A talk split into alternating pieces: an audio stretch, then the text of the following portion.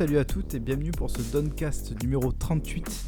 Euh, et donc bienvenue euh, surtout à notre équipe qui est bien, bien évidemment là comme d'habitude, donc euh, Diego et Babybull, bienvenue, bienvenue les gars. Hello. Salut.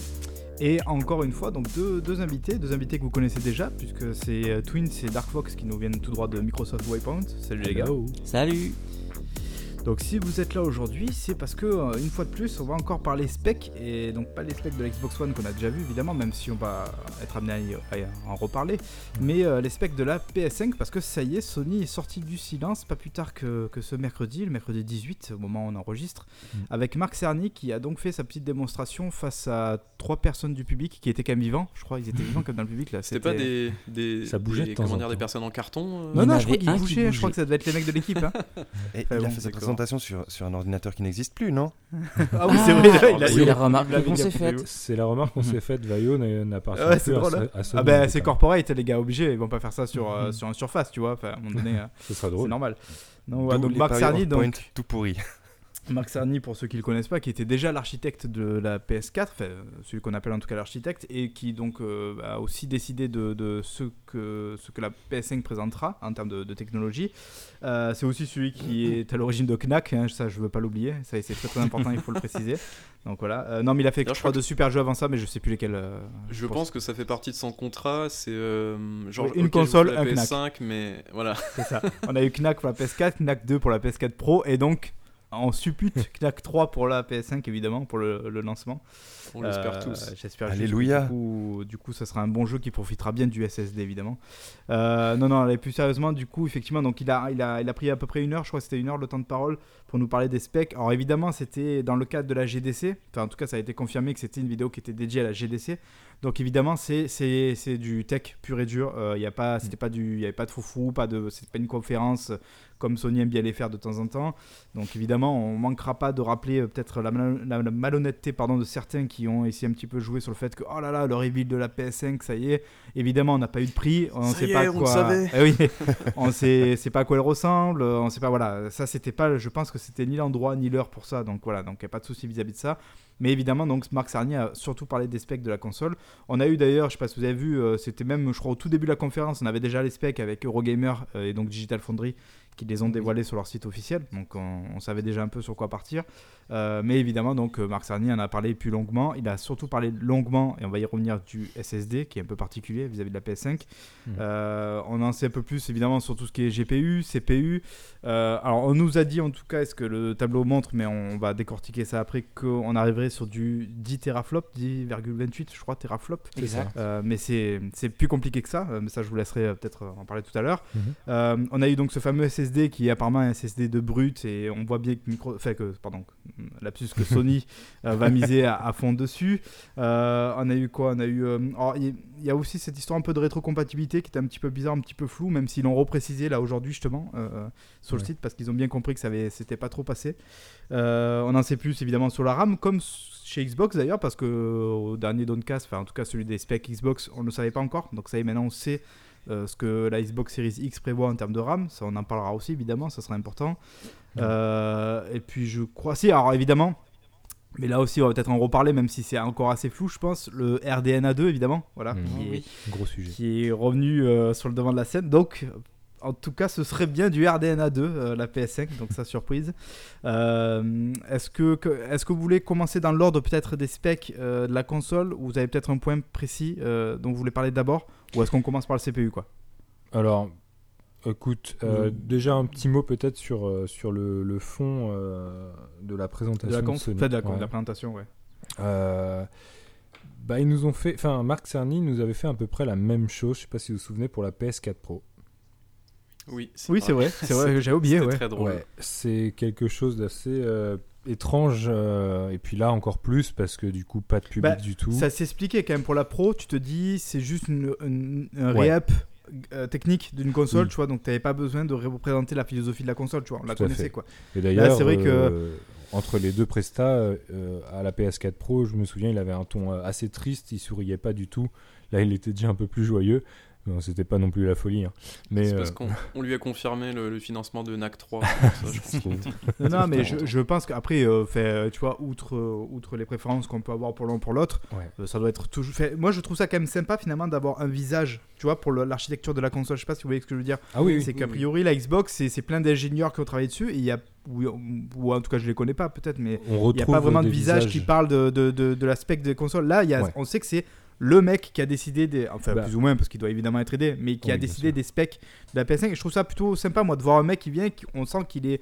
Il a le feu sacré, il est passionné par ce qu'il dit, quoi, il est Ouais. content de montrer euh, enfin ce qu'il a fait, quoi. Bah, Donc, si, je trouve ça intéressant. si tu veux, il y, a deux- il y a deux philosophies là-dessus. Euh, je trouve, hein, vous m'arrêtez si, si, si je dis des conneries. Bah, je t'arrête. Mais hein. euh, PlayStation, euh, si tu veux, euh, met beaucoup euh, Marc Cerny en avant et ça devient une figure de proue de la marque, assez régulièrement en tout cas. Ouais.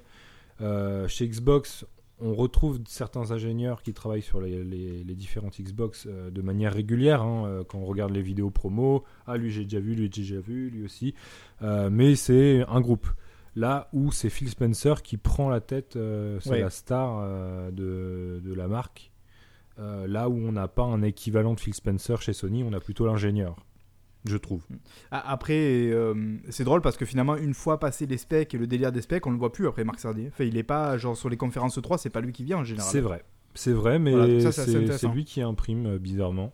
En fait, D'ailleurs, à l'époque si de la c'était un homme PS4, l'ombre. moi je prenais ça comme un signe de dire euh, après la PS3 et entre guillemets tous les problèmes qu'elle a pu poser en termes de complexité, d'architecture et tout, là on vous montre en gros, on a Ouais. confié ça à un développeur qui, qui sait ce qu'a besoin un développeur. Voilà. Et c'était peut-être d'ailleurs l'une des forces, non Je sais pas, de la PS4. En, Oui, en- complètement. En fait une architecture beaucoup plus simple, quoi.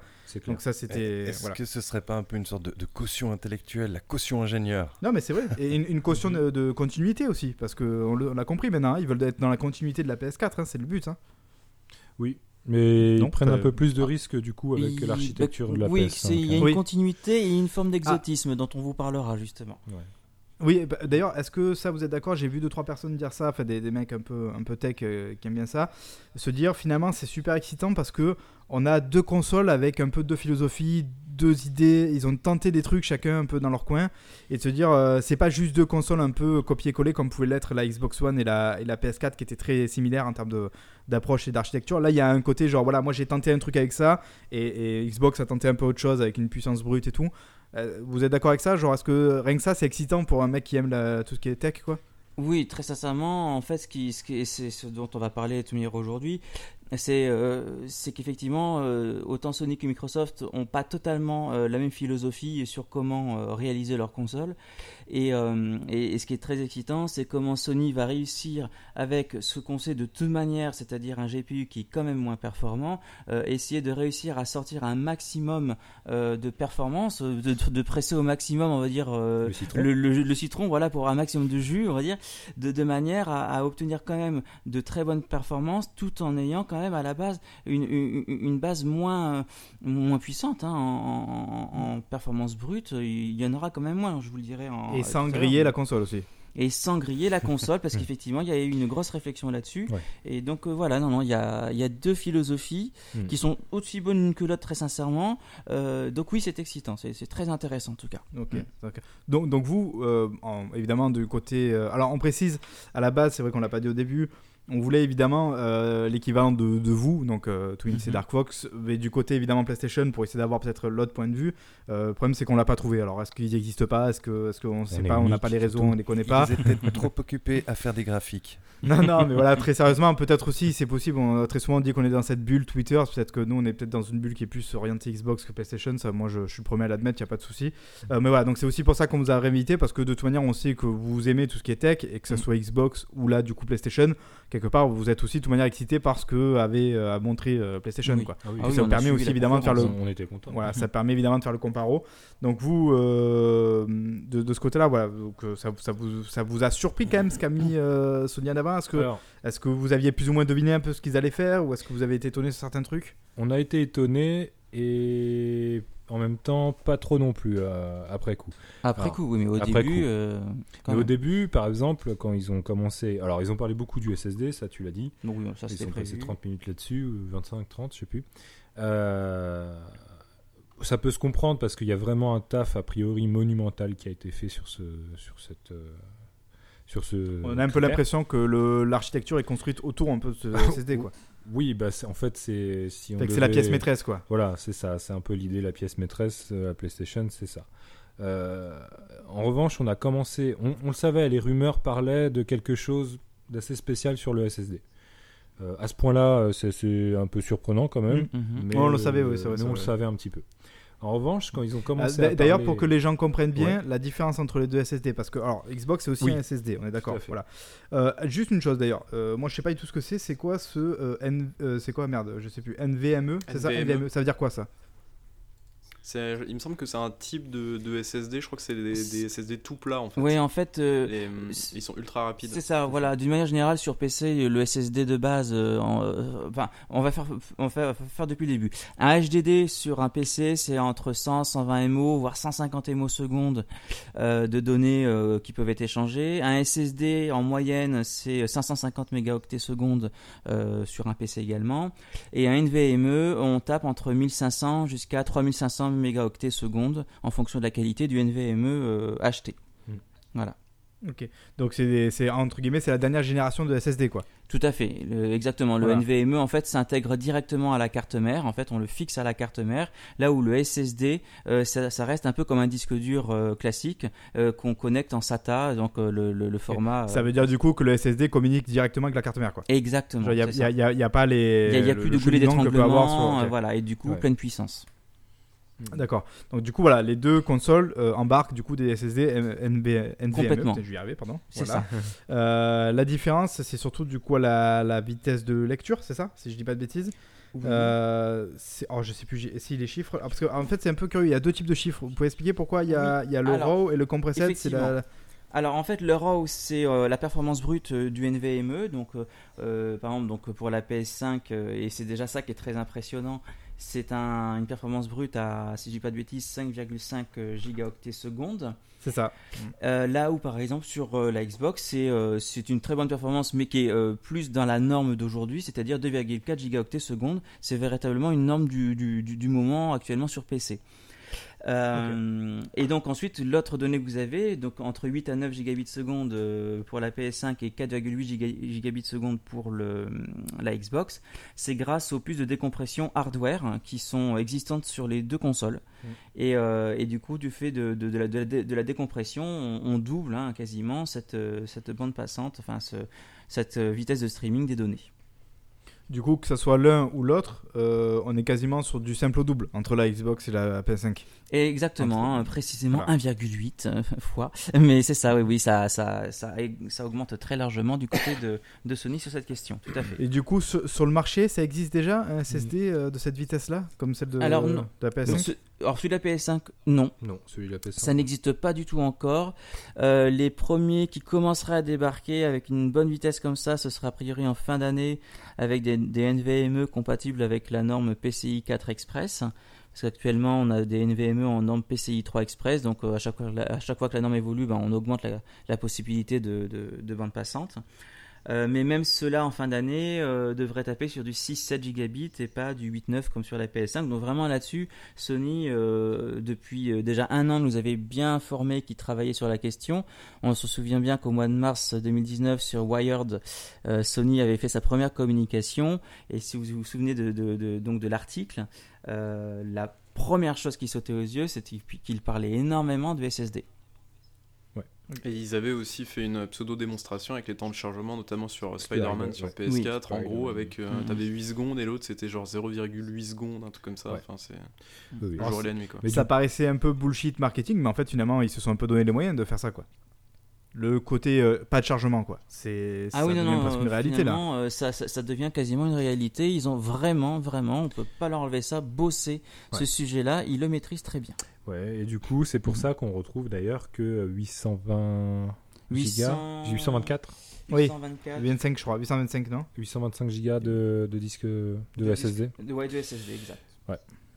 Voilà, au lieu de cher. 1 Tera du côté de Xbox, mais Ouais. du coup, euh, comme on l'a dit, pas le, pas le même SSD, euh, SSD en termes de, en tout cas de capacité, de, ra- capacité de, rapidité, ouais. Mm. Euh, mais du coup, alors j'ai lu, est-ce que, enfin j'ai compris en tout cas ça, que il y avait possibilité, ben, comme sur Xbox, de rajouter du coup un SSD en plus, Oui. voilà, mais qu'il fallait du coup, enfin, comment dire, que le SSD du marché était finalement peut-être pas aussi performant que Ah celui qui aurait à l'intérieur de la PS5. Et du coup, ça va poser probablement des problèmes, ça non? Si on met un SSD qui est moins rapide, on n'aura pas les avantages du SSD interne. Clairement. Clairement. Euh, Voilà. bah là, ça, ça, fait dit, partie peut-être des euh, problèmes déjà, parce que moi, c'est ce que je disais un petit peu en off avec Bible, c'est que je comprends pas, ou en tout cas, peut-être que ça va arriver, mais je, ça n'a pas l'air en tout cas. Est-ce qu'ils auraient pas pu aller jusqu'au bout de délire et faire genre, il y a celle-là qui va sortir, celle qu'on connaît avec ces chiffres-là, Ouais. et on va sortir aussi un modèle qui est plus cher, mais qui sera genre, je dis une bêtise, par exemple à 2 Tera de SSD, de ce SSD-là, qui sera évidemment plus cher. hein. On parle de peut-être euh, 750 euros, 600 euros, mais je me dis quelque part, euh, pourquoi pas avoir fait ça? Parce que je pense que certains se diront, bah, ils préféreront peut-être mettre plus au début et avoir euh, un super SSD euh, avec plus de capacité. Tu vois, Hmm. je suis très étonné moi qu'ils aient pas fait ça Sony. du coup. je, je pense qu'ils l'ont pas fait parce que c'est une, euh, une, de, une telle vitesse, c'est assez, c'est inédit. Donc ça doit coûter une blinde. Et c'est Euh, et de manière exponentielle quoi. Tant Voilà. que 2 Je Tera, ça sera pas 2 possible à Tera, 600 euros quoi.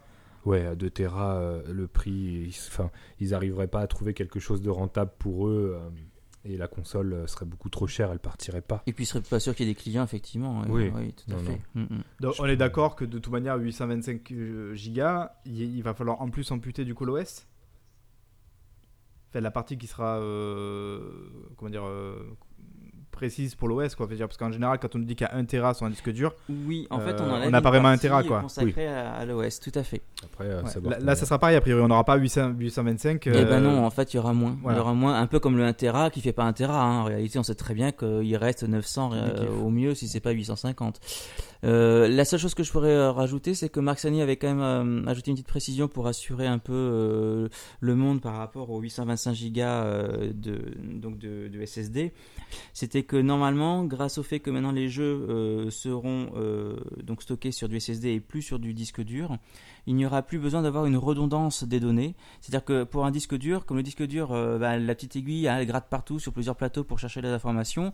Pour augmenter sa rapidité pour euh, trouver les informations, il y avait euh, une recopie de certaines données à différents niveaux du plateau pour que ça aille plus vite. Donc en fait, un jeu qui faisait 100 gigaoctets sur un HDD, et ben, du fait que l'accès est beaucoup plus instantané sur le SSD, plus besoin de faire de redondance, il est possible, enfin même quasiment certain, qu'un jeu de Pèse 100 moins lourd. gigaoctets finisse par peser que, entre guillemets, 80 gigaoctets. Il y aurait une économie. Donc il, il essayait de rassurer un peu sur la question, il avait raison d'ailleurs de le souligner, c'était intéressant. Ouais, d'accord. C'est quoi en gros, ça met des, des données un petit peu accessibles dans une sorte de mémoire tampon sur le disque. euh, C'est un petit peu ça le principe? Euh, disons, moi, moi, je vois ça, tu me dis si j'ai tort, je vois ça comme une sorte de disque où l'aiguille elle va repasser plusieurs fois à certains endroits et au lieu de- d'attendre qu'elle fasse un tour complet pour retomber sur une donnée, il va le mettre à plusieurs endroits du disque pour qu'il puisse y accéder plus rapidement. Non, c'est Euh, c'est un peu ça le. pour le disque dur si classique, c'était l'idée, c'était Oui, oui. ça. Ouais, ouais, Voilà. exact. Ouais, ouais, tout à fait. Ok, et du coup là, ça- l'aiguille va tourner tellement vite en SSD qu'il n'y a plus besoin de mettre plusieurs fois sur le Bah, chemin. disons qu'en fait, en la SSD, donnée, parce il y a- qu'elle va le retrouver euh, instantanément quoi. Voilà, un SSD, il n'y a plus d'aiguille d'une manière, hein, c'est une, c'est une mémoire euh, directe. C'est de la flash. C'est de la mémoire flash, exactement. Donc il n'y a plus de, de, de partie mécanique pour aller chercher l'information. Et du coup, bah, cette redondance hein, euh, donc de, de données n'est plus utile. C'est pour ça qu'ils sont tout légers. Et oui, aussi. Bon, c'est intéressant, Mm. tu vois, ça, je- j'en avais aucune idée. c'est- Je pense que je suis pas le seul, du coup, c'est intéressant de le savoir. Euh, du coup, pour ce SSD, est-ce que. Alors, bon, là, du coup, forcément, on va, on va un peu jouer peut-être à la prophétie, mais est-ce que ça va être avant tout un avantage, du coup, pour les chargements, comme on l'a dit ou est-ce que ça peut apporter un vrai plus en termes de développement de jeu? Pour les développeurs, je dirais, qu'est-ce que, est-ce que vous, avez une idée de, de, de Alors. ce à quoi ça peut les, les avantager quoi? Pour quelques petites idées, parce que forcément, hein, on n'est pas non plus dans la tête de, Ouais, vous de- avez- on des de oui. Sony. Euh, en tout cas, ce qui est sûr, c'est que pour les jeux first party euh, Sony, euh, effectivement, ils vont, ils vont faire usage de, de, de- de cette vitesse vraiment extraordinaire donc, du SSD. Et visiblement, l'intérêt, c'est que ça va améliorer euh, sans doute les jeux dans leur rendu sur les jeux à monde ouvert. Euh, le streaming des données sera tellement rapide qu'ils vont pouvoir vraiment faire des zones immenses euh, sans euh, aucun euh, trucage, enfin sans aucune astuce de téléchargement de données entre temps. Enfin, Genre des, Des couloirs. On peut citer genre ouais des couloirs ou par exemple enfin dans l'Unreal Engine par exemple t'as des en général des ascenseurs ou des trucs comme ça et tu vois que le jeu freeze un petit peu c'est qu'il charge la zone exactement, voilà. Ce genre de choses là quoi. Donc effectivement, un jeu first party va vraiment profiter de ça et euh, permettent vraiment une vitesse d'exécution, euh, comme par exemple le Spider-Man où ils justement il montrait que ben, euh, Spider-Man se déplace très vite dans un monde ouvert, et ben du coup euh, ça va vraiment avantager ce type de jeu. Bon, alors qu'un Red Dead par exemple, un Red Dead Redemption 3 s'il y en avait un, euh, ou même un GTA 6, euh, bon là non, la vitesse de déplacement est plus normale, donc euh, à la limite on verra pas vraiment de différence, je pense, avec un, jeu développé sur Xbox X. Mais bon, il y a sûrement d'autres euh, atouts qu'on qu'on connaît pas encore. Euh, en tout cas, ce que je peux quand même dire, c'est que euh, c'est donc une vitesse extrême et c'est une des grandes qualités de la PS5. Mais il faut bien garder en tête, contrairement à ce que certains auraient voulu euh, penser, que ce n'est pas euh, la rapidité euh, telle d'un SSD, même si c'est deux fois plus rapide, qui va euh, augmenter la puissance euh, ou le rendu graphique euh, du- d'une console. Ça, non, Oui, ça n'a pas euh, d'impact là-dessus. messages euh, de, de certains avis des gamers qui, euh, Mm, voilà. qui nous, ont posté des petits oui. des Il n'y a vraiment pas d'impact euh, là-dessus. Non, non, mais alors, par contre, alors là, je vais poser une question un peu, euh, presque un peu euh, fâcheuse pour, pour ceux qui, qui sont contre ça. Mais je veux dire, admettons, euh, sur PS5, ils sortent des jeux, first party. Admettons, ils ont envie de les mettre aussi sur PC, comme on a pu le voir récemment avec Horizon Zero Dawn. Euh, ça poserait problème si jamais dans le développement de la PS5 ils ont pris en compte ce SSD, mais une fois qu'il arrive sur PC, il va falloir avoir un SSD aussi performant du coup pour, euh, pour avoir des performances égales. c'est peut-être, euh, enfin c'est même sans doute probable qu'il faudrait effectivement euh, être dans l'obligation d'avoir du NVMe ou du moins un très bon SSD sur PC. Après, il pourrait forcément adapter au PC la configuration et du coup, là où il y aurait une très grosse exigence de streaming sur euh, PS5, il pourrait peut-être la diminuer un petit peu pour l'adapter sur PC. À mon avis, euh, ça veut On dire que des sur PC, versions sur PC eh ben, disons que le, le, le- Ça arrive. le chargement des textures ou de changement d'environnement serait peut- peut-être probablement plus long, en tout cas sur les premières années, hein, parce que les PC évoluent aussi. Euh, mais ce serait peut-être plus long, effectivement, d'avoir certains chargements de textures et autres sur PC que sur PS5, euh, effectivement. Mhm. C'est drôle parce que du coup, alors, évidemment, ça pose moins de problème avec Sony qui est, qui est pas trop du genre a priori à mettre ses jeux sur PC, même si on l'a vu récemment, ça peut arriver. Mais par exemple, pour Microsoft qui prend totalement en compte quand même l'environnement PC, hein, qui, qui fait du coup totalement Oui. partie maintenant de, de son environnement Xbox, c'est quelque part, euh, il faut le prendre en compte. C'est-à-dire qu'il pourrait peut-être pas faire ce, faut, ce que fait Sony en disant genre ça va peut-être poser trop de problèmes euh, sur les, les versions PC. Enfin, non, je sais, je sais pas si vous voyez ce que je veux dire. Est-ce que c'est quelque part, est-ce qu'ils auraient pu aussi balancer un SSD aussi performant en se disant, ben en fait, on va peut-être emmerder un peu, ou en tout cas sur les premières années, le marché euh, PC, donc c'est pas notre, c'est pas notre avantage quoi. Euh, Alors, c'est une réflexion que je vais me faire là. hein. J'y avais pas réfléchi à ça avant. Je suis désolé, je vous balance ça comme ça. Mais... Voilà, il balance, voilà. Voilà. Hop, on y va, je on suis y comme va, ça. je régale, moi, je régale. Attends, on sort les rames. Euh, non, euh, la question finalement, c'est pourquoi Microsoft n'a pas poussé sur ce point-là aussi? Ouais, euh, enfin oui aussi. Oui. euh, Est-ce qu'ils auraient pu euh, Bah après, c'est une question de coût, non, tout simplement. Ou- Oui, je pense qu'en fait Microsoft avait d'autres priorités avec, euh, avec sa Xbox. On en parlera tout à l'heure avec le GPU, entre autres. Euh, et donc la gestion du ray tracing. Là-dessus, ils ont, ils, ont, ils ont sorti les, les crocs, quoi. Euh, Ouais. Et du coup, je pense que ils ont pris un bon, SS un bon SSD NVMe des- une bonne rapidité, ça, il n'y a pas de doute. Euh, mais investir là-dedans encore plus, déjà que la console, je pense qu'elle va être euh, quand même assez chère à produire. Elle sera sûrement proposée à 500 euros, pas moins en tout cas. Euh, du coup, je pense qu'ils se sont dit euh, les, les calculs ne, ne sont pas bons si on commence à toucher. hein. Si Mais du coup, est-ce que ça veut dire y a peut-être aussi possibilité, c'est peut-être ce qu'ils ont fait du coup, je, je m'y connais pas assez, mais est-ce qu'ils n'ont pas trouvé des- des- d'autres astuces derrière avec d'autres composantes, du, de, les, les- les autres parties du PC pour justement peut-être gagner en vitesse sur certains points? Euh, J'ai entendu dire, est-ce que vous le savez, enfin est-ce que vous avez vu ça aussi que Mm. le, le- le fameux format propriétaire euh, du SSD qu'on peut mettre donc euh, en plus sur la console, c'est une petite, une petite carte, Une là, un peu une carte, ouais. mémoire. Mm. Est-ce que justement, j'ai j'ai cru lire que c'était parce qu'ils avaient mis, alors je crois que c'est ça, une puce pour euh, faire en sorte que la vitesse de lecture soit euh, plus performante et c'est pour ça que c'est propriétaire. Est-ce que je me trompe ou est-ce que je confonds avec un autre truc? Alors oui, euh, bon là malheureusement j'arrive pas à retrouver le, nom de la puce, mais en tout cas sur ce principe là donc du, du disque SSD externe propriétaire, déjà effectivement ils ont vraiment décidé qu'il y aurait absolument la même vitesse donc déjà que le SSD interne. Enfin, du coup, c'est un, NVMe externe en réalité, hein, finalement. hein. Euh, Ouais. À la vitesse où ça va, c'est un NVMe externe. euh, qui aurait effectivement euh, directement aussi une puce euh, donc IO pour pouvoir faire justement les échanges de, de- de données sans forcément passer tout le temps par le CPU en fait. hein. il serait aussi indépendant dans sa lecture des données. Ouais. Et ça, c'est ça, ça accélère justement du, du coup la, tran- enfin, la transmission hein, des données. Mais aussi, il y a autre chose sur lequel, euh, parce que c'est pas vraiment que ça, euh, il y a aussi un autre domaine sur lequel Microsoft a, a pas mal travaillé. D'ailleurs, il y a des termes, euh, c'est le Direct Storage. Et euh, le, euh, si je dis pas de bêtises, c'était le Xbox Velocity euh, Oui, c'est Oui. l'architecture. architecture. Voilà. Alors pour Ils faire ont annoncé euh, deux jours avant euh, ça. specs de la, Exactement. de la PS5. Et Ouais. ça, par exemple, c'est un domaine sur lequel euh, des gens sont pas trop revenus euh, et ont même commencé à penser que euh, oui, mais bon, la Xbox c'est beaucoup de puissance, mais peut-être pas de fignolage comme ça avec des, des, petits trucs spécifiques. Et bah si, si. Là, il y a, enfin, Microsoft a quand même des API spécifiques qui sont là pour accélérer par, le, par le biais d'un- de software, donc comment dire. Euh, subtil, euh, la- donc d'accélérer le traitement des données sur euh, les parties physiques. Donc le Ok. direct. Parce que moi, quand ils avaient dé- dévoilé ça, le X. Alors, du coup, je sais plus non plus, je crois que c'est le XVS, non Je crois que c'est ça Xbox Velocity. Architecture. XVA. Ah, euh, XVA, ouais, voilà. Ouais. Euh, quand ils avaient dévoilé ça, je n'avais pas compris si c'était euh, comment dire, de vrais outils concrets ou si c'était une philosophie. Tu vois, l'air de dire on a conçu notre architecture pour que tout aille vite partout. Tu sais, sans dire euh, le, le XVA ou le XVS, du coup, je sais pas.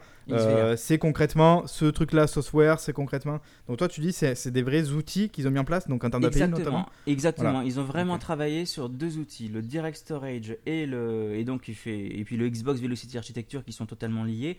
L'idée, je vais te faire simple parce que je, je crois d'ailleurs que c'était Pentaro en plus qui, a- qui en avait un peu parlé, donc euh, c'était La intéressant. couette Non, ça, Euh, c'est autre chose. Non, c'était pas la couette. Non, ce qu'il avait dit, et, et donc c'est ça l'idée, c'est que euh, pour euh, accélérer euh, ces données, euh, en fait, euh, les 16 gigabits de GDDR6, hein, dont on va parler aussi après pour les deux consoles, euh, vont se voir étendre dans, leur capacité de stocker donc des données, hum, des données graphiques, de textures. Ça va être étendu sur une partie du SSD. En tout cas, sur Xbox, il y a 100 gigas du SSD qui seront réservés pour faire un cache géant.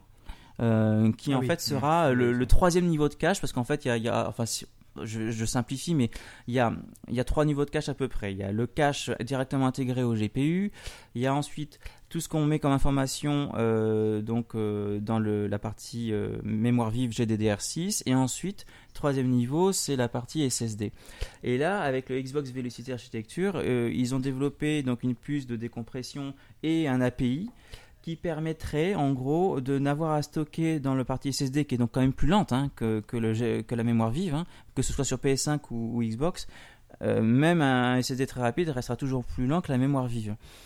Et bien sur Xbox, ils vont stocker euh, des textures en Full HD de manière à ce que finalement euh, il n'y ait pas des textures trop lourdes à, récupérer par le GPU. Et dès que euh, en fait euh, la console a besoin euh, parce que leur effet il, lui- manquerait en fait des données et que elle aurait fait une erreur aussi dans, la lecture des données parce qu'il y a une histoire d'erreur de données aussi qui est prise en compte par Microsoft et qu'on voit pas chez Sony. Et bien dès qu'il y a une erreur de données normalement le, bah, GPU doit recalculer calculer, pardon recalculer la donnée. Et là, eh ben, s'il y a une erreur, il a déjà la texture en 1080p, donc il y a déjà une bonne base. Il n'a plus qu'à calculer la partie en 4K. Et du coup, ça accélère le traitement. Donc du coup, même si finalement on n'a pas euh, 8 à 9 euh, gigabits euh, comme sur euh, une PS5, on a ces euh, 4,8, euh, en fait jusqu'à 6 en réalité. hein. J'ai lu sur l'article, ça va jusqu'à 6 gigabits. Euh, et ben, ça pourrait être accéléré par une, une partie de texture précalculée. Donc voilà, il y a, il y a- il y a Une deux philosophies. de- C'est des astuces so- software en fait pour. Oui, euh, complètement. c'est une sorte de backup presque du coup le. Oui. Genre euh, une sorte de réserve au cas où si jamais il se tu peux aller directement déjà pour avoir déjà une base. Est-ce que c'est pas un peu la même idée? J'avais vu ça. Alors là, on est en train de digresser sur plein de trucs, mais j'avais vu que que certains développeurs estimaient que c'était possible de faire ça, par exemple avec le cloud, non? Genre en fait que le cloud permette de qu'on puisse aller piocher directement dans le cloud certaines données pour euh, Oui. pour alléger le, le, le calcul ailleurs quoi. Mm, C'est vrai, c'est vrai. Alors moi, je me suis pas trop trop concentré encore sur la partie cloud parce que bon, ils n'en ont pas non plus euh, parlé à fond.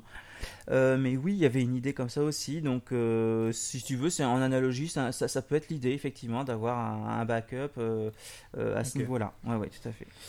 Du coup, on, on se termine là sur SSD parce qu'on a pris déjà beaucoup de temps, ben, un peu comme Marc Cerny d'ailleurs. On a fait une Marc. Cerny, exactement. Ouais, ouais, c'est ça. Euh, juste la dernière chose à préciser, euh, il me semblait que le, le fait euh, de, de dire que sur le marché on n'aurait peut-être pas des SSD qui soient aussi, aussi intéressants euh, pour les SSD externes, je, je- parle pour la PS5, c'est que si j'avais bien compris, c'est notamment c'est Pentaro qui expliquait ça dans sa vidéo, qui a 6 niveaux de priorité, c'est ça, euh, sur, le, sur le SSD de la PS5 C'est ça. interne, et que normalement Oui. c'est 2 dans le marché pour les SSD.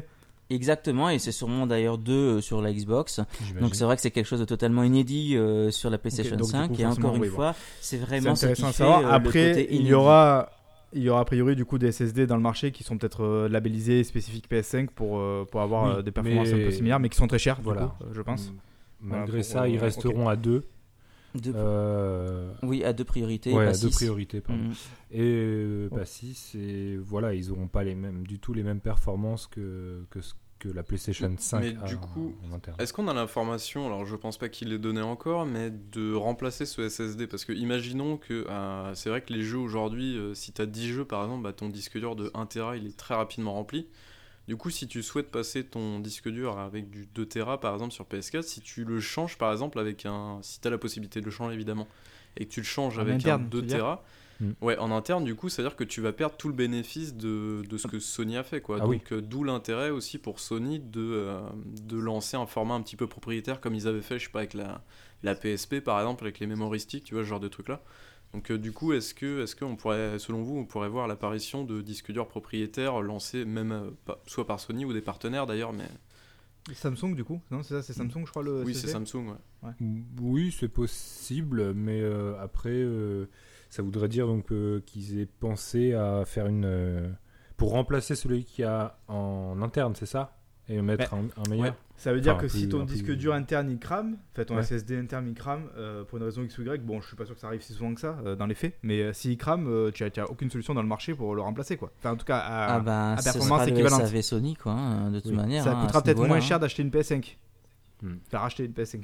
Oh, bah, disons que, Mais- euh, bah, c'est vrai qu'en tout cas pour l'instant, oui, leur, leur format est extrêmement propriétaire. Euh, Peut-être qu'au bout d'un certain temps, ils, ils vont euh, penser, et c'est même probable, à, à- à sortir finalement leur solution propriétaire en achat, en achat supplémentaire. Finalement, euh, là où on dit que Microsoft a fait un, un format propriétaire, bah, Sony sera peut-être amené à être obligé de le faire, hein, effectivement. Ah ouais, du coup au final ça revient plus ou moins Et même puis, sur certains. et puis bon, il ouais. compte aussi sur le fait que les, les nouveaux euh, NVMe euh, en PCI 4 Express qui sortiront en fin d'année et les années suivantes vont améliorer leur débit. Ils pourront quand même se rapprocher à terme des performances du SSD interne. Mais, euh, mais c'est vrai qu'effectivement c'est un défi, hein, 825 Go seulement, parce que ça fait quand même un peu court. Euh, ben, ça va vite inciter les, les acheteurs de, de PlayStation 5 à, à investir dans, dans un NVMe euh, de type M2 c'est le format M2 et du coup euh, de, de le rajouter à leur PS5 avec au moins je, je leur conseillerais un Tera. Bon. Euh, Après, voilà. on va pas se, on va pas se voiler la face. Même un Un- Tera, c'est voilà, juste. un Tera sur Xbox, très franchement, ça représente quasiment un jeu de plus. Ah oui, non non, plus, mais- euh, il n'y a pas une grosse marge Tout de à fait. différence, quoi. Un Tera sur Xbox c'est pas beaucoup plus, mais en revanche comme le format propriétaire que propose Xbox est Oui, de la là, même on pourra rapidité, mettre un externe, voilà, qui du coup sera on n'est pas en train de se dire que la performance Ouais. diminue. Voilà, c'est ça.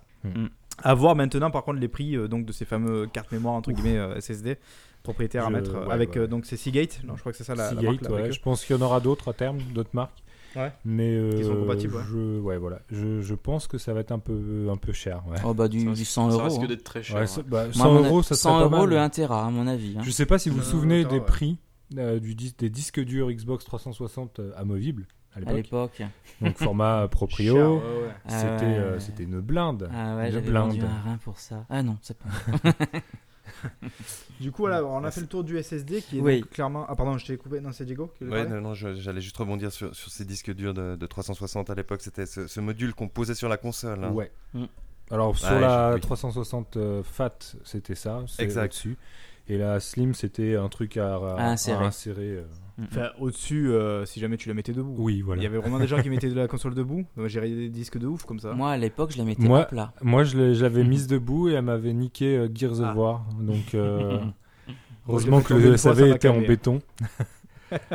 D'ailleurs, oui, ça avait de ouf à l'époque, mais bon, pour le, Ouais. ceci est encore une autre histoire pour le contexte de l'époque. Oui. Euh, du coup, c'est bon. Alors SSD, on a vu ça. C'était clairement donc la grosse partie concernant la, en tout cas la PS5. euh, probablement son plus gros avantage à l'heure Oui. actuelle aussi, sur lequel ils vont probablement miser aussi leur com et tout ça. Et d'ailleurs, ça a l'air plus ou moins de marcher parce que j'ai vu des gens qui étaient quand même assez contents.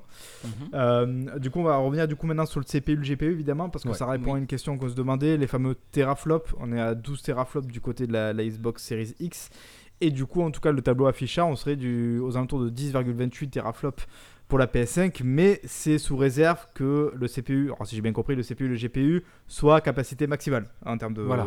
de fréquence. On est d'accord, Ouais, voilà. Ce qui, a priori, n'arrivera jamais.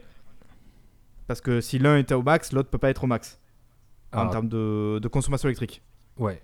C'est Voilà, un peu compliqué là, j'ai un peu tout euh, résumé, mais. Euh, bah, on, va, on, va démêler, on va démêler tout ça, mais en parce, fait, que, euh, parce que si j'ai bien compris, Marc Cerny a pas donné en tout cas la consommation électrique de la console pour l'instant, mais il a dit que ce serait une consommation stable, ça fait euh, fixe, et qui Ouais. fait que a priori c'est ça le fameux variable frequency. Euh, Il y a les, les fréquences qui vont s'adapter en fonction pour voir si jamais il y a plus besoin du CPU ou plus besoin du GPU sur tel truc à ce moment-là dans le jeu. Voilà, ils vont s'adapter, en mettre plus sur le GPU, en plus sur le CPU, mais forcément proportionnellement quand le CPU augmentera, le GPU devrait euh, descendre. On est Oui. Ça. Oui, et en, en fait, euh, c'est là où c'est intéressant, tout à l'heure quand on parlait du, de la forme de la présentation, beaucoup de temps sur le SSD, un temps euh, assez court finalement sur le GPU, CPU, et puis après un peu plus de temps sur une puce audio, etc. et c'est là... Alors je précise juste, je te coupe la parole. Ouais. En termes de CPU, on est sur un, un Zen 2, du coup 8 cœurs, c'est ça, euh, 3,5 GHz, euh, Oui. donc le fameux euh, précisé variable frequency. Sur le GPU, on est à euh, 36 euh, unités de calcul, non CCU, Mhm. c'est ça? Unités Oui. de calcul, euh, à 2,23 GHz, ce qui est beaucoup, non si j'ai bien compris. Mhm. Et, mais là aussi, euh, fréquence variable. Voilà, je précise pour ceux qui n'ont peut-être pas le tableau sous les yeux. Voilà. Ouais, Et donc ça donne selon eux le calcul du coup 10,28 teraflops. Et oui, mais euh, et c'est là où, où Sony fait du Sony, et c'est des fois, c'est parfois ce que je peux moi leur reprocher, c'est que euh, ils nous annoncent euh, cette fréquence-là, elle nous a étonnés. hein. Ah on oui, on oui, était sur le cul. hein. On s'est on s'est dit Oui, non, parce mais- qu'en en face, côté Microsoft, enfin côté Xbox Series X, en tout cas pour le GPU, on est à 1,825 GHz, qui est quand même entre guillemets nettement, non Je pense dessous, euh, 2,20 2,23. ce que Ah ça oui. représente comme Bah, marge. sur le papier, C'est nettement en dessous, mais en finalité, aujourd'hui, c'est une très très bonne euh, Oui. fréquence en fait. Aussi. En fait, c'est déjà, c'est déjà beaucoup, puisque Oui. euh, quand on prend une Xbox One X aujourd'hui, c'est euh, 1172 euh, MHz. Mm. Euh, et ça, c'est beaucoup, euh, dans le sens où, euh, pour l'architecture de l'époque, c'est beaucoup, et c'était la première console qui avait une, une fréquence pareille. Là, sur la Xbox, on passe à 1825, 25. Mhm. euh, donc c'est déjà vraiment très bien. Et puis, euh, bah, ça nous donne quand même avec les 56 EU, euh, les 12 teraflops. euh, 52 temps- CU. 52, pardon. 52, ouais. 56, mais avec 4 désactivés. Euh, ça nous donne donc les 12 teraflops euh, attendus. 12,15 teraflops. Oui, pardon. 12,15. Oui, d'ailleurs, oui, c'est- ça c'est drôle que tu le dises parce que euh, ce virgule 15 il disparaît de tous les tableaux. Oui, alors j'étais pas vois, je m'étais dit, mais c'était pas 12 piles normalement les, les teraflops. euh. Eh ben, c'est drôle parce qu'ils disent bien 10,28, mais ils disent que 12 et pas 12,15 C'est ça qui est très con, parce que c'est une bonne surprise. On en a Oui, un peu plus que 12 en fait. voilà. Mais je pense que Ouais, même bon, Microsoft après, euh, hein, que- parle de 12 ouais. généralement. C'est parce que c'est un chiffre rond euh, et c'est plus, plus, facile, à marketer. marketer, quoi. Voilà. Et Du coup, oui, en- donc tu l'as dit, euh, c'était 52 euh, unités de calcul euh, sur le, le GPU de la Xbox Series X et donc 36 sur le GPU de la Play- PlayStation 5. Et du coup, j'en profite pour, pour demander euh, quand Marc Cerny dit est-ce que c'est un troll, est-ce que c'est euh, comment dire, est-ce que c'est un tacle, est-ce que c'est légitime quand il dit que c'est plus facile du coup à développer sur 36 CU que sur 52 c'est c'est vrai ou c'est un peu de la mauvaise foi parce qu'il faut bien qu'il justifie son truc? Je pense que c'est de la mauvaise foi. euh, Enfin, Fox va, va plus vous en dire, mais ouais, c'est. Bah, euh, moi personnellement, en fait, euh, euh, c'est même pas que c'est pas c'est la mauvaise foi, c'est simplement que c'est pas vrai, voilà. Tu, peux balancer hein, ici. C'est bah, c'est- pour moi quand il dit ça. Hashtag balance ton marque, hein, vas-y. bah, oh, on bah, se calme, hein. bah, en- ce n'est pas vrai, voilà, ce n'est pas vrai.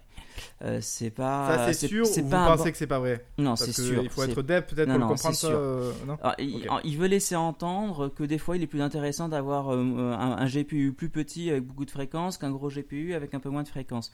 Si c'était vraiment le cas, les gens ne diraient pas qu'ils adorent avoir une 2080 Ti et qu'ils veulent pas avoir une 2060. Vous voyez ce que je veux dire au niveau des cartes graphiques Nvidia?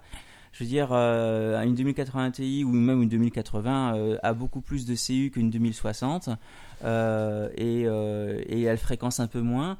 Enfin, il faudrait que je regarde de près le tableau, mais bon. euh, et bon, pour autant, euh, les performances et le haut de gamme est- est bien symbolisé par les cartes graphiques qui ont plus de CU. Donc, euh, si ce que disait euh, Marc Cerny était juste, euh, pourquoi on, on- on retrouverait, euh, Mm.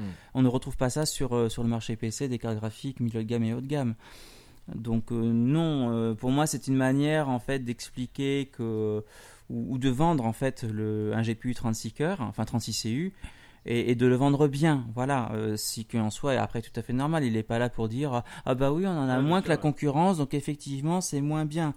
Non, il faut effectivement qu'ils donnent envie euh, et, et qu'ils démontrent qu'ils ont, euh, ils vont tirer le maximum de performance des 36 CU. C'est pas- Je sais ce qu'il voulait dire, je pense aussi. Ouais. Mais son allusion, qui est un- une petite pitchnette effectivement à, à Xbox, euh, n'est pas euh, juste. Ça, c'est une certitude. Oui, c'est clair.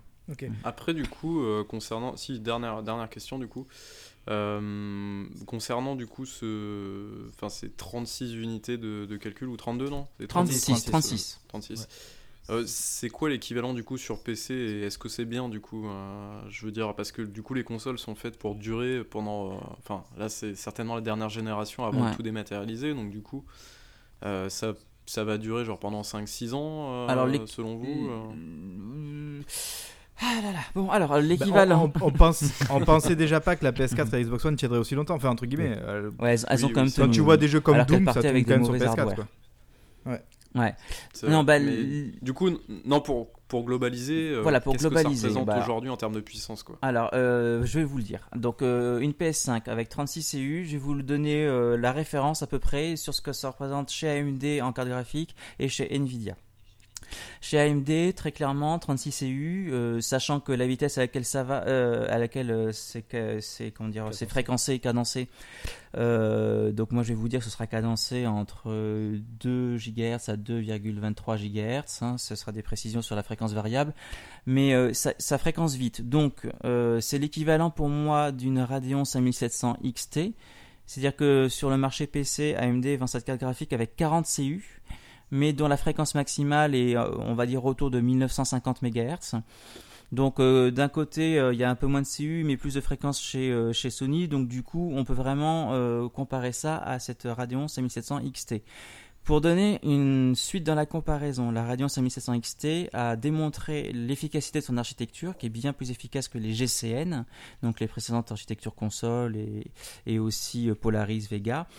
Et ça veut dire que euh, on sait sur le PC que la 5700 XT c'est l'équivalent d'une Radeon 7.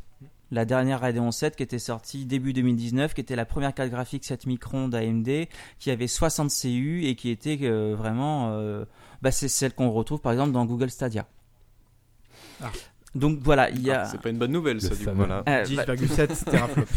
bah, euh, pas une bonne nouvelle pour Google, mais, euh, mais en revanche, euh, avoir la, la même performance euh, qu'une Radeon 7, c'est super parce qu'une Radeon 7 euh, en, tera, enfin, oui, en teraflop, mon teraflop GCN, on est d'accord, euh, c'est autour de 13 teraflops. Donc quand on vous dit que la PS5 avec ses 36 CU qui fait euh, 10,23 maximum, mais qui, fera aussi sans doute 9,2 euh, teraflops, et ben en fait c'est de l'équivalent de 13 en GCN, donc c'est déjà très très bon.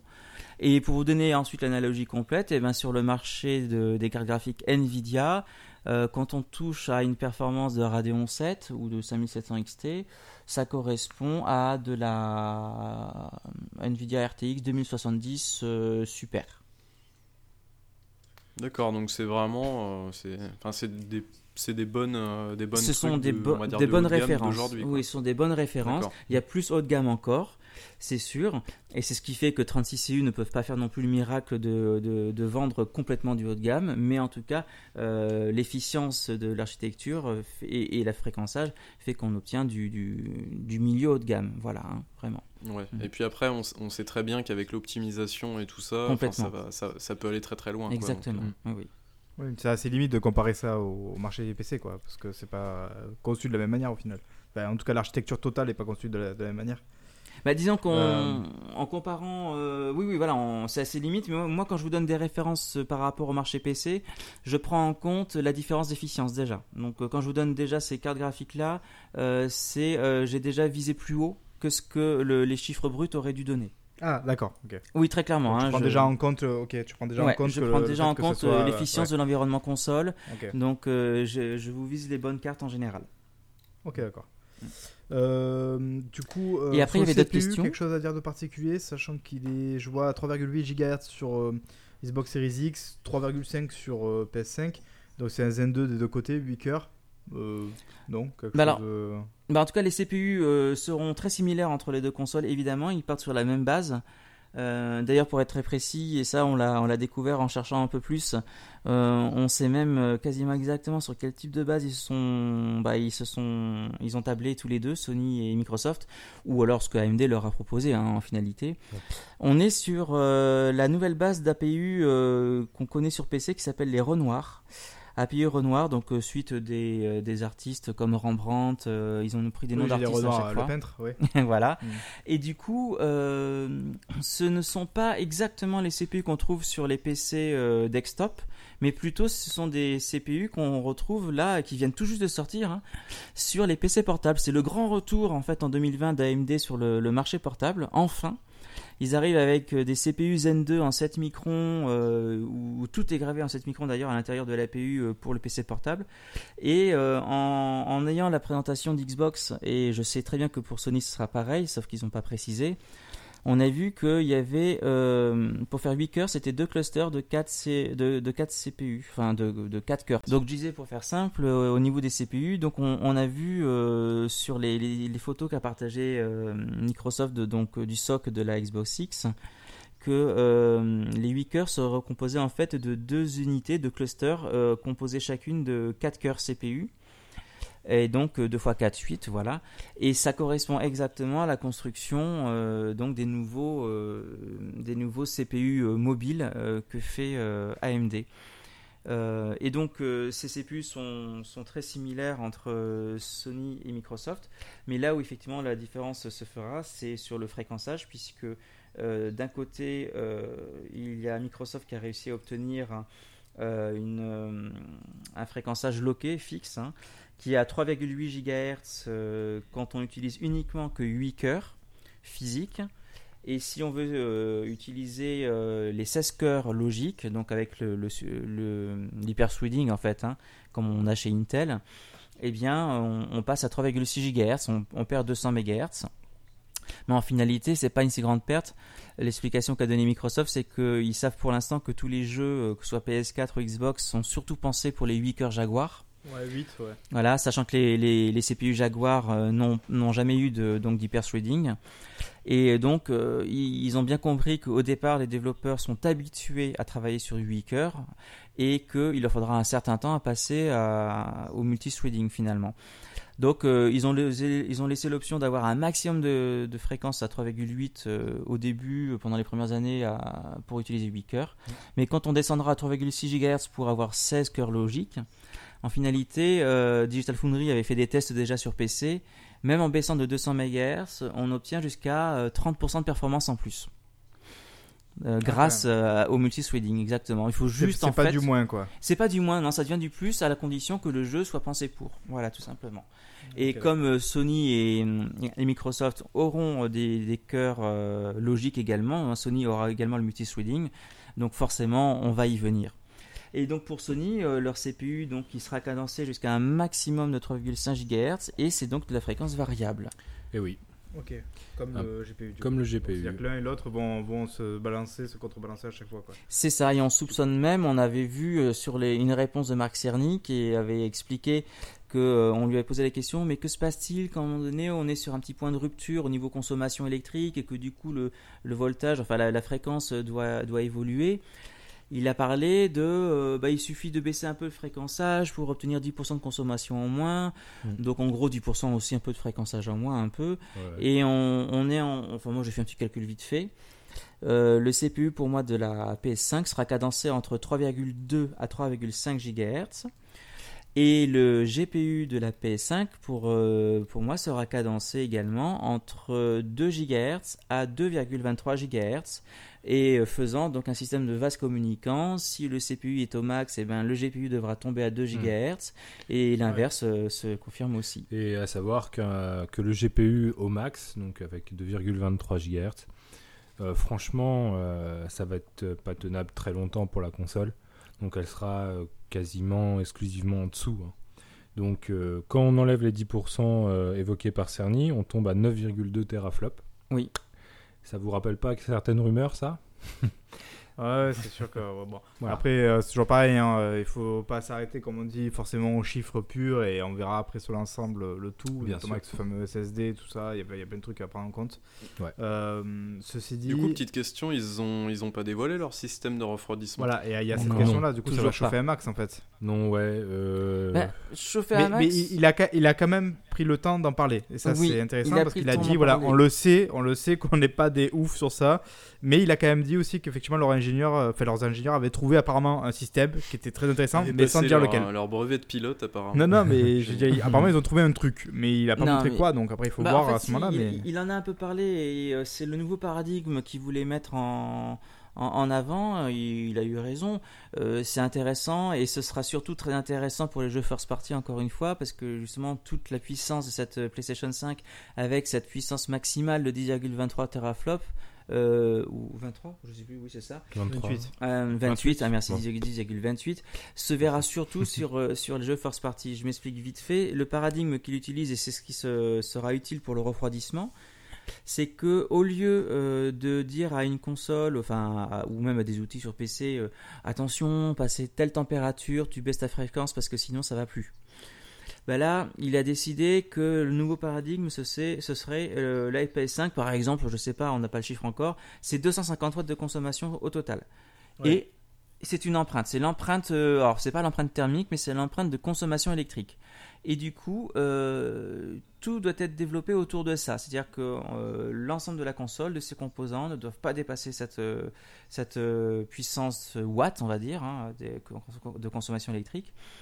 Et euh, en, en mettant Ça ça, veut dire, bien ça veut en dire place qu'en temps jeux- normal, sur les autres consoles ou avant, euh, en fait, c'était, il y avait, y avait pas de, de, de, de palier euh, watt quoi. Genre, on pouvait dépasser et on se basait sur autre chose, sur la température du coup pour faire gaffe ou comment.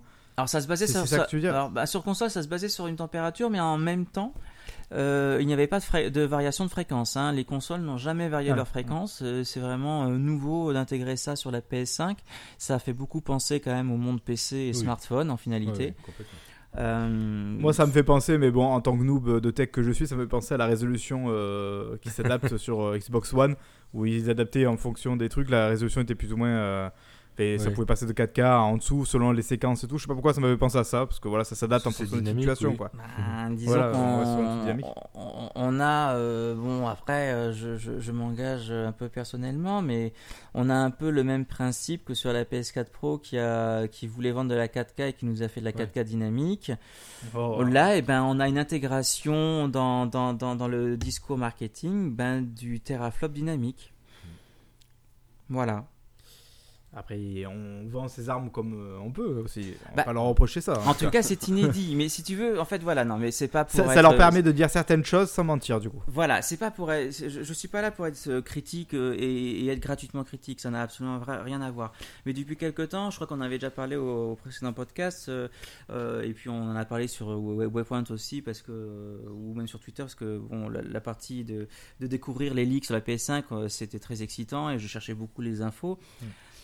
Qu'est-ce qu'on disait? On disait que la PS5, elle s'établait sur un hardware qui initialement était de 2019, qui se basait sur de la 5700 euh, XT ou normal, et que c'était les 36 CU. D'ailleurs là-dessus, bah, c'était tout à fait avéré. Il y a bien 36 CU comme on le disait depuis déjà euh, presque un an.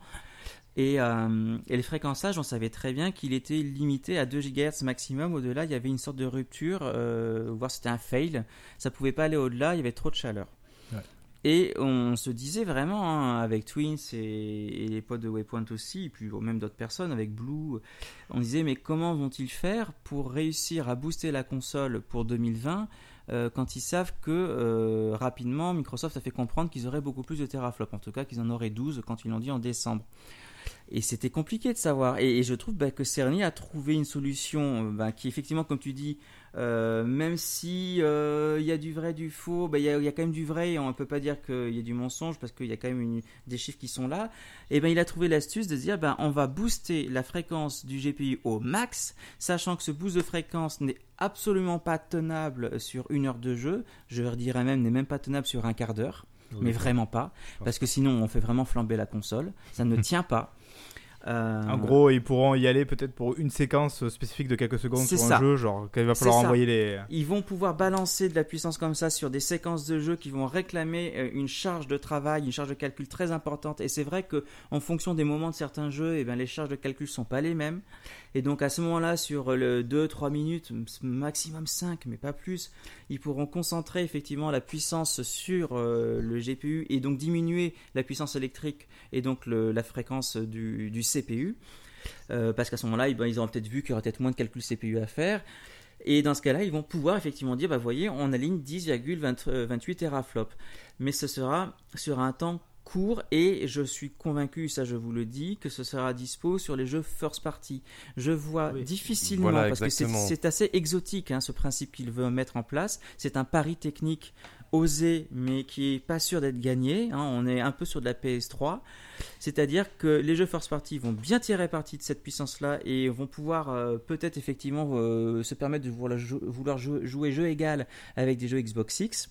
Mais les jeux multi, hein, je ne suis pas convaincu que les développeurs tiers qui vont développer sur Xbox One, euh, Xbox Series X, PC, et notamment avec le nouveau DirectX 12 Ultimate, qui est un, un API global que, que vient de lancer Microsoft, qui va Mm. prendre en compte tous les PC, les cartes graphiques Nvidia, AMD, Vulkan et les Xbox One dans, un, dans une même logique de développement. Je vois mal les développeurs de jeux multi se dire on va se casser la tête pour adapter à la PS5 en fonction de la consommation électrique précise et, du, et, de, et de, des watts à ne pas dépasser pour euh, tirer un maximum de puissance d'aile. À mon avis, le- la fréquence variable, ils vont pas l'utiliser, quasiment pas. Ils vont Mm. tomber, au, au lieu d'être... Sauf si, Oui, sauf si le marché est là, en fait. Ah, sauf si le marché Il y a est là. beaucoup, beaucoup de consoles. Mais regarde l'époque 360 PS3 où le marché était très équilibré. On a eu vraiment des consoles qui sont quasiment vendues à égalité. Euh, il a été favorable à ce moment-là en termes de jeux multi à Xbox. Clairement. Euh, PS3 C'est était vrai, en train. Parce que la, la console était, Elle était trop plus exotique. simple à développer. Tout Oui, voilà. alors, je dis peut-être une bêtise, mais par rapport à ce que tu me dis, ce que je comprends, euh, est-ce qu'il aurait pas pu s'épargner tous ces problèmes-là juste en mettant un, un gros système de refroidissement, quoi? Eh ben, alors, bon, on l'a pas vu encore le système de refroidissement de la PS5. Mais il va être gros. Il va être forcément plus gros. on a bien compris. Vous savez, il y a eu un article. Bah vas-y, tu l'avais lu Euh, l'article. L'article. Euh, bah, de Bloomberg Je me sur rappelle les plus. difficultés euh, au niveau du prix de la PS5. Ah, ah oui, ah oui, celui-là, il, Eh oui, les date un petit peu. Oui, soi-disant, euh, ça coûterait 450 dollars à produire, Minimum, ouais. Mm. donc sans parler de marge du tout. Euh, et la faute à, un- au système de refroidissement. Justement. Pour la Ah, petite d'accord. histoire, ce qu'on, ce- bah, après euh, la véracité de ça, on ne sait pas trop, hein, mais ce qui se dit un peu sur Internet, c'est que Mi- euh, Microsoft, oulala, lapsus révélateur, Sony, c'est que Sony euh, finalement a dû changer un petit peu au dernier moment euh, son système de refroidissement, puisque avec une fréquence pareille sur le GPU notamment, euh, il, faut, il faut un truc de complet. Trop risqué. Euh, je sais pas si d'ailleurs euh, vous avez est-ce vu que la... c'est Ouais. est-ce que c'est pour ça qu'on n'en sait pas plus sur le système de refroidissement? Je Parce Oui. que pense. peut-être que ça donnerait C'est des indices sur, le, sur la gueule de la console oui, aussi. c'est pour ça qu'on l'a pas vu, c'est pour ça qu'ils C'est sont très discrets là-dessus. Ils l'ont changé euh, tardivement. Euh, du coup, ça implique plein de changements, euh, peut-être niveau design. Et je sais pas si vous avez bien fait attention euh, aux vues. euh, J'adore d'ailleurs quand ils font ça, les vues éclatées euh, de- des produits euh, Microsoft. Ils font souvent Oui, ça. que tout, tout se, tout se Voilà. décompose là. Oui. Et donc la, la Series X, on- quand on regarde bien, euh, la ch- la- le système de refroidissement, c'est une chambre à vapeur, elle est gigantesque. plus grosse que, la, que la One X. hein. Ouais, ouais, oui, beaucoup plus grosse que ce qu'il y a dans la One X. Elle est vraiment très très grosse. Et c'est ça, c'est pour une console cadencée à 1825 euh, GHz. Donc en théorie, il faut un truc encore plus gros pour la PS5. En Et théorie. bah, en- plus gros, je sais pas, mais ça, ça prouve coup, déjà qu'il faut quelque chose de costaud. Donc je pense que voilà, ils ont dû euh, changer ça euh, assez tardivement et c'est bien possible. Et c'est d'ailleurs ce que disait l'article de Bloomberg, c'est que ça fait euh, ça fait voler le prix euh, du du, du ventilo, enfin du ventilo, du système de refroidissement de la console Mhm. et donc du prix euh, qu'elle coûte à produire. Donc, euh, Bah, on, on pense qu'elle aura une chambre à vapeur, la PS5. ah, hein. bah, moi je, je, hein. je vois pas autrement qu'une chambre à vapeur. hein. Ouais, ouais. Ou alors Sans vendu ça, en kit avec un énorme ventilo à côté. Ouais, mais alors là, faudra là laisser elle braquer sur la console. Elle fera l'hélico. Hein. Vendu comme chauffage d'appoint. Ah oui, un oui. petit partenariat avec Daikin, tu sais, il y a un petit, une petite clim avec. à mettre au-dessus de la console. Non, je, je suis Non, mais d'accord, c'est intéressant à savoir. Du coup, allez, on passe un peu dessus parce qu'on prend beaucoup de temps là. Oui. Euh, le peut-être le truc un peu euh, euh, putassier important, RDNA 2 les gars, Euh, c'est du RDNA Alors 2 ça- ou c'est du euh, est-ce que Alors je laisse le twist commencer, peu j'enchaînerai après. Ça, ça nous a qu'on- oh, oh, je rappelle quand même pour le précédent podcast que vous pensiez absolument pas qu'on serait sur du RDNA 2 pour vous c'était invraisemblable au vu de ce Ouais, qu'on ouais. savait déjà. C'est Voilà, ça. donc euh, et sachant, euh, là je résume pour ceux peut-être qui s'y connaissent pas trop, qu'a priori avoir du RDNA 2 c'est censé être euh, comment dire un gage de certaines features. Tout à fait. Voilà, Euh, ok. Donc voilà, je vous laisse après continuer. Voilà, bah, ça, quand on l'a vu, on était un petit peu aussi sur le cul. Hein on s'est Mhm. dit, euh, on, a, on, a, on a loupé quoi Ah oui, moi euh, je me suis dit, Sony a bien caché saison. son jeu. hein. Ouais. Alors là, euh, chapeau. On s'est dit, ah, ils ont, ils ont fait coup de poker. euh, chapeau euh, pour un truc en plus développé en conjointement depuis 4 ans avec AMD et Microsoft. euh, on était un petit peu en mode euh, que se passe-t-il Qu'est-ce qu'on a raté Euh, Mais ce faisant, la partie ray tracing notamment euh, nous commençait à nous mettre un petit peu sur la voie et puis après euh, certains, certaines réactions sur Twitter, euh, des articles, des machins. Bon, Euh, il manquait deux trois trucs en fait. La partie ray tracing que Cerny a évoquée, elle est très rapide et on sait maintenant que a priori, selon toute vraisemblance, je prends toutes les, les pincettes d'usage hein, pour pas qu'on qu'on vienne nous taxer de je sais pas quoi, euh, le ray tracing géré par la PS5 va être assez euh, mitigé. Minoré en tout cas. Voilà, Moins évolué, oui. beaucoup moins évolué a priori ouais, que la alors Xbox. que justement à l'inverse, Xbox ont beaucoup euh, marketé Et- dessus, misé en disant genre Oui, euh, aucune concession sur le ray tracing quoi. Ça va Ouais, être c'est ça. euh, ça va être du vrai ray tracing de ouf quoi. c'est ça. Et ils ont déjà fait la démo avec Minecraft euh, il y a quelques jours. Et Ouais. en effet, c'est un, un- un ray tracing qui est un full ray tracing quoi. Il est Oui. complet et euh, il y a rien. Enfin, il est vraiment de, de qualité. Euh, sur PS5 et Cerny l'avoue lui-même euh, en interview, ça va être difficile. Euh, et du coup, il manque certaines features propres au RDNA 2. Euh, Là-dessus, C'est on- curieux quand même parce qu'ils avaient quand même marketé dessus. Hein. Oui, Ils avaient fait les premières infos de la console qui étaient sur Wired, je crois, le- les tout- toutes premières. Ils avaient déjà commencé à envoyer la sauce en mode ouais, il va y avoir du, du ray tracing hardware et compagnie. Fait, je crois même qu'ils avaient dit hardware, non Euh, Ils Alors, étaient allés euh, jusqu'à. vous avez ça un- une formule assez spéciale, je sais en plus. fait, sur le quoi. premier Wired, c'était, ils avaient parlé de ray tracing, mais ils n'avaient pas parlé de hardware. Ah. Euh, c'est dans le deuxième article où ils ont précisé que ce serait du ray tracing euh, hardware dans le GPU. Oui, ce qui ne voulait pas dire grand-chose. Bah, ça voulait dire, euh, ça les, ils, ils intégraient le mot hardware, mais euh, quand on dit euh, dans le GPU, bah, c'est le GPU qui fait du, du ray tracing, mais que c'était pas euh, à ce moment-là du ray tracing par des puces dédiées. Voilà, ça ne veut pas dire Mhm. qu'il y a des puces dédiées à ça dans, dans le GPU. Euh, contrairement euh, à ce que Donc, ce qui veut normalement que propose quand le ray 2. tracing sera en action, ça va pomper sur le GPU. C'est ça. Voilà. C'est ça, C'est ce sauf, que vous sauf- craignez d'ailleurs la dernière Sauf fois. sous condition de faire différents niveaux de ray tracing, puisqu'on sait Oui. qu'en finalité, euh, et d'ailleurs Cerny, euh, tu, tu permets que j'enchaîne? Ok, alors attends. parce que sinon il va me taper. hein.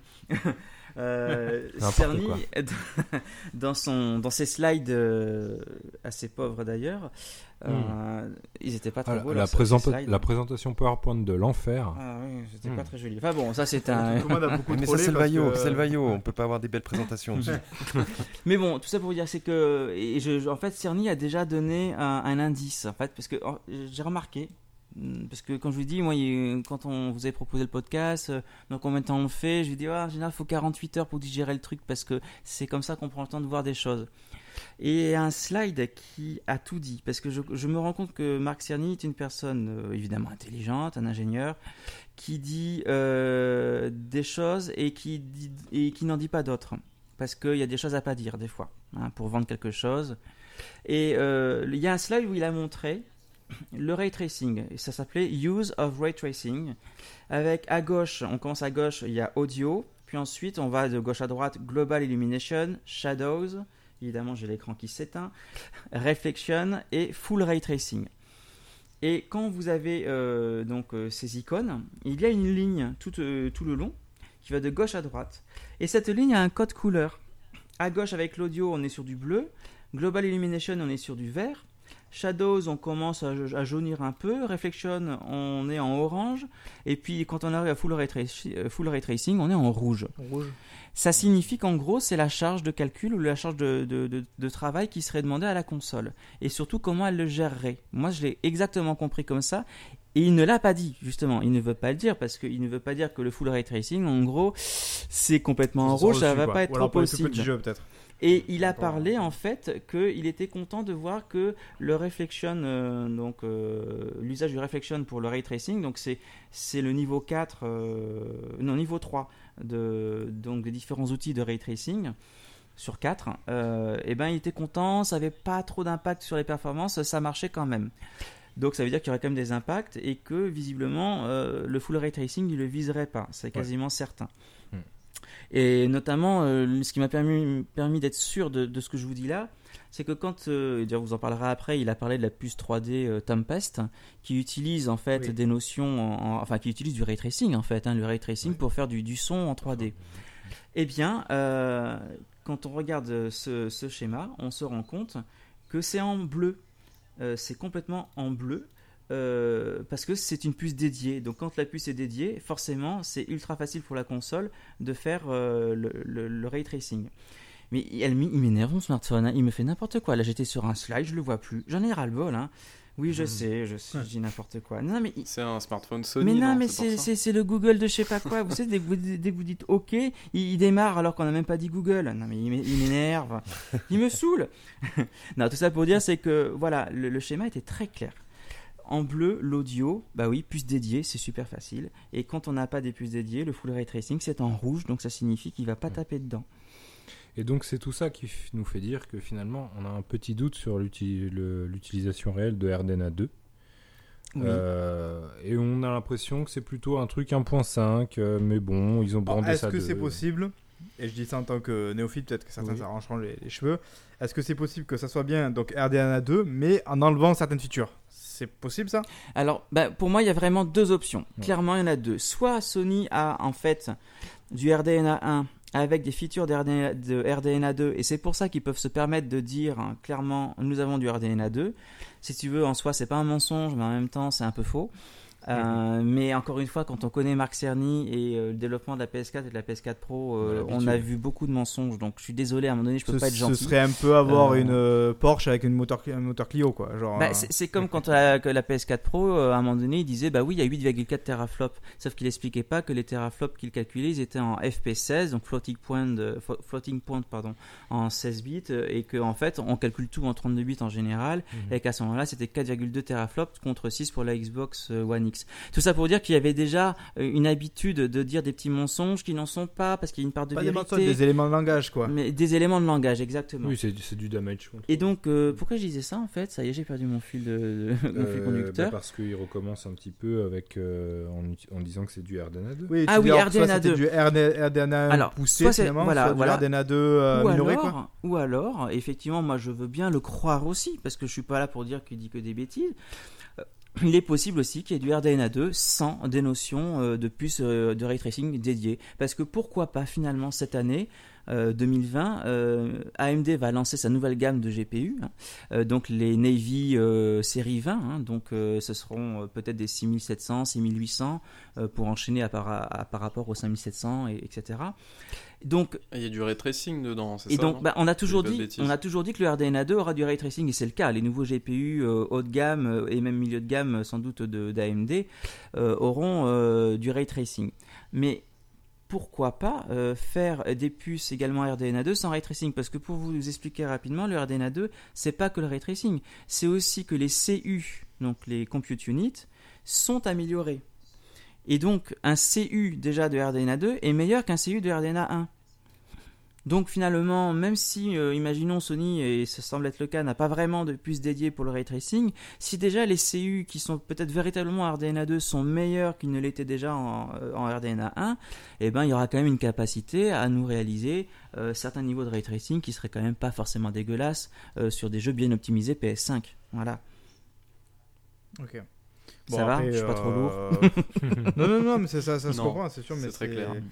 C'est bon, ça sera intéressant à voir. Après, c'est toujours pareil, c'est que le ray tracing, euh, bon, je pense qu'il y a les, les pour et les contre, entre guillemets, dans le sens où est-ce que c'est utile de faire tout un tintouin sur, sur ce- cette feature-là? A priori, Xbox y croit à mort. Ah bah Euh, c'est l'investissement clair de Xbox, voilà. c'est le pari d'Xbox hein, complètement. Mais je, je pense que, je sais pas si vous avez vu, enfin, la question con, évidemment vous l'avez tous vu, mais euh, vous vous souvenez donc de la vidéo de Hellblade 2, euh, qui date de décembre dernier. Ce- le rendu est complètement fou. Alors c'est dans le moteur, c'est pas du in-game, mais on n'est pas, Pas loin. du CGI. C'est pas voilà. C'est pas de la CGI, pas de c'est- la c'est CGI. in-engine. C'est du in-engine. C'est- Mhm. c'est dans le moteur, tout à fait. Euh, donc euh, le rendu in-game devrait être assez proche, surtout quand on connaît un peu le passif de Ninja Theory. Euh, Et ces couleurs, ce contraste et tout, c'est le ray tracing, c'est ça? Bah y- oui, il y a, il y a clairement, enfin, sauf si j'ai loupé une, un- une saison, euh, il y a clairement du ray tracing en action, ce qui rend le truc euh, ultra réaliste. Oui, alors qui sont pas forcément tout le temps d'ailleurs dans les couleurs et les contrastes, parce que ça, à la limite, c'est le mais- HDR. Mais, euh, mais le ray tracing, euh, voit, ce euh, sera dans les flaques d'eau, les, la, manière dont le- une flamme va se répercuter euh, sur le visage, mais aussi sur les cheveux, parce que du coup, ben, un, un vrai ray tracing bien utilisé à fond, la réflexion, ça va vraiment étudier à 100% euh, comment est rendue la lumière en fonction de la surface, de la couleur de la surface et de la texture de la surface. Mm. C'est comme dans la réalité, en finalité, quoi. Ouais. C'est ça qui est dingue. Et euh, voilà, je pense dire que... que... la vie réelle tourne à RDNA 2 Com- comment? Comment? Ah la oui, vie réelle est en RDNA 2 du coup. c'est un peu ça aussi. Mais du coup, je pense que le ray tracing, quand il va être bien utilisé, ça va devenir quelque chose. Enfin, ça va être très dur de commencer à s'habituer à jouer à Minecraft avec le ray tracing activé, puis d'un coup repasser à Minecraft sans tout ça. Ah ben là, ce sera plus possible. Euh, ça va faire mal. Euh, Ouais, c'est vrai que ça fait drôle, ça fait, ça, fait, ça fait presque bullshit finalement quand tu vois la fameuse vidéo de démonstration. Tellement Ouais. qu'il y a, il y a un gap entre les deux, c'est assez. Ah ouais. c'est c'est rien à voir en fait, l'un et l'autre, c'est c'est hyper impressionnant. Ouais, ça, enfin, après, ça reste comme coup, Minecraft, mais. oui, c'est et Dernière, dernière question concernant le, le ray tracing. Euh, Est-ce que vous avez pas peur que ça fasse un peu bullshit en fait, que ça soit un argument euh, vraiment un peu bullshit? Parce que quand on regarde sur PC par exemple, le ray tracing est absolument pas au point parce que bah, quand tu l'actives, en gros, tu perds euh, 30, euh, 30 FPS d'un coup quoi. Mais là, c'est dédié à côté, euh, si j'ai bien compris. euh, Il y a des puces dédiées à côté Ouais. des tra- du ray tracing qui vont pas bouffer Donc, du coup le GPU de la a- console. Ouais. C'est vraiment prévu pour et normalement il n'y a, il y a pas de souci à ce niveau-là. Alors, après, le, le ray tracing sur PC, euh, Nvidia, ça fait longtemps qu'ils y sont. hein, 2018. euh, de- sur le sujet, mine de rien. Au début, et tu as raison de le souligner, il y avait vraiment des pertes euh, de performance Très générale importantes. importantes. Euh, vraiment, c'était le truc de bouffer ton machin, euh, il te restait euh, plus grand chose quoi, à Mhm. grignoter.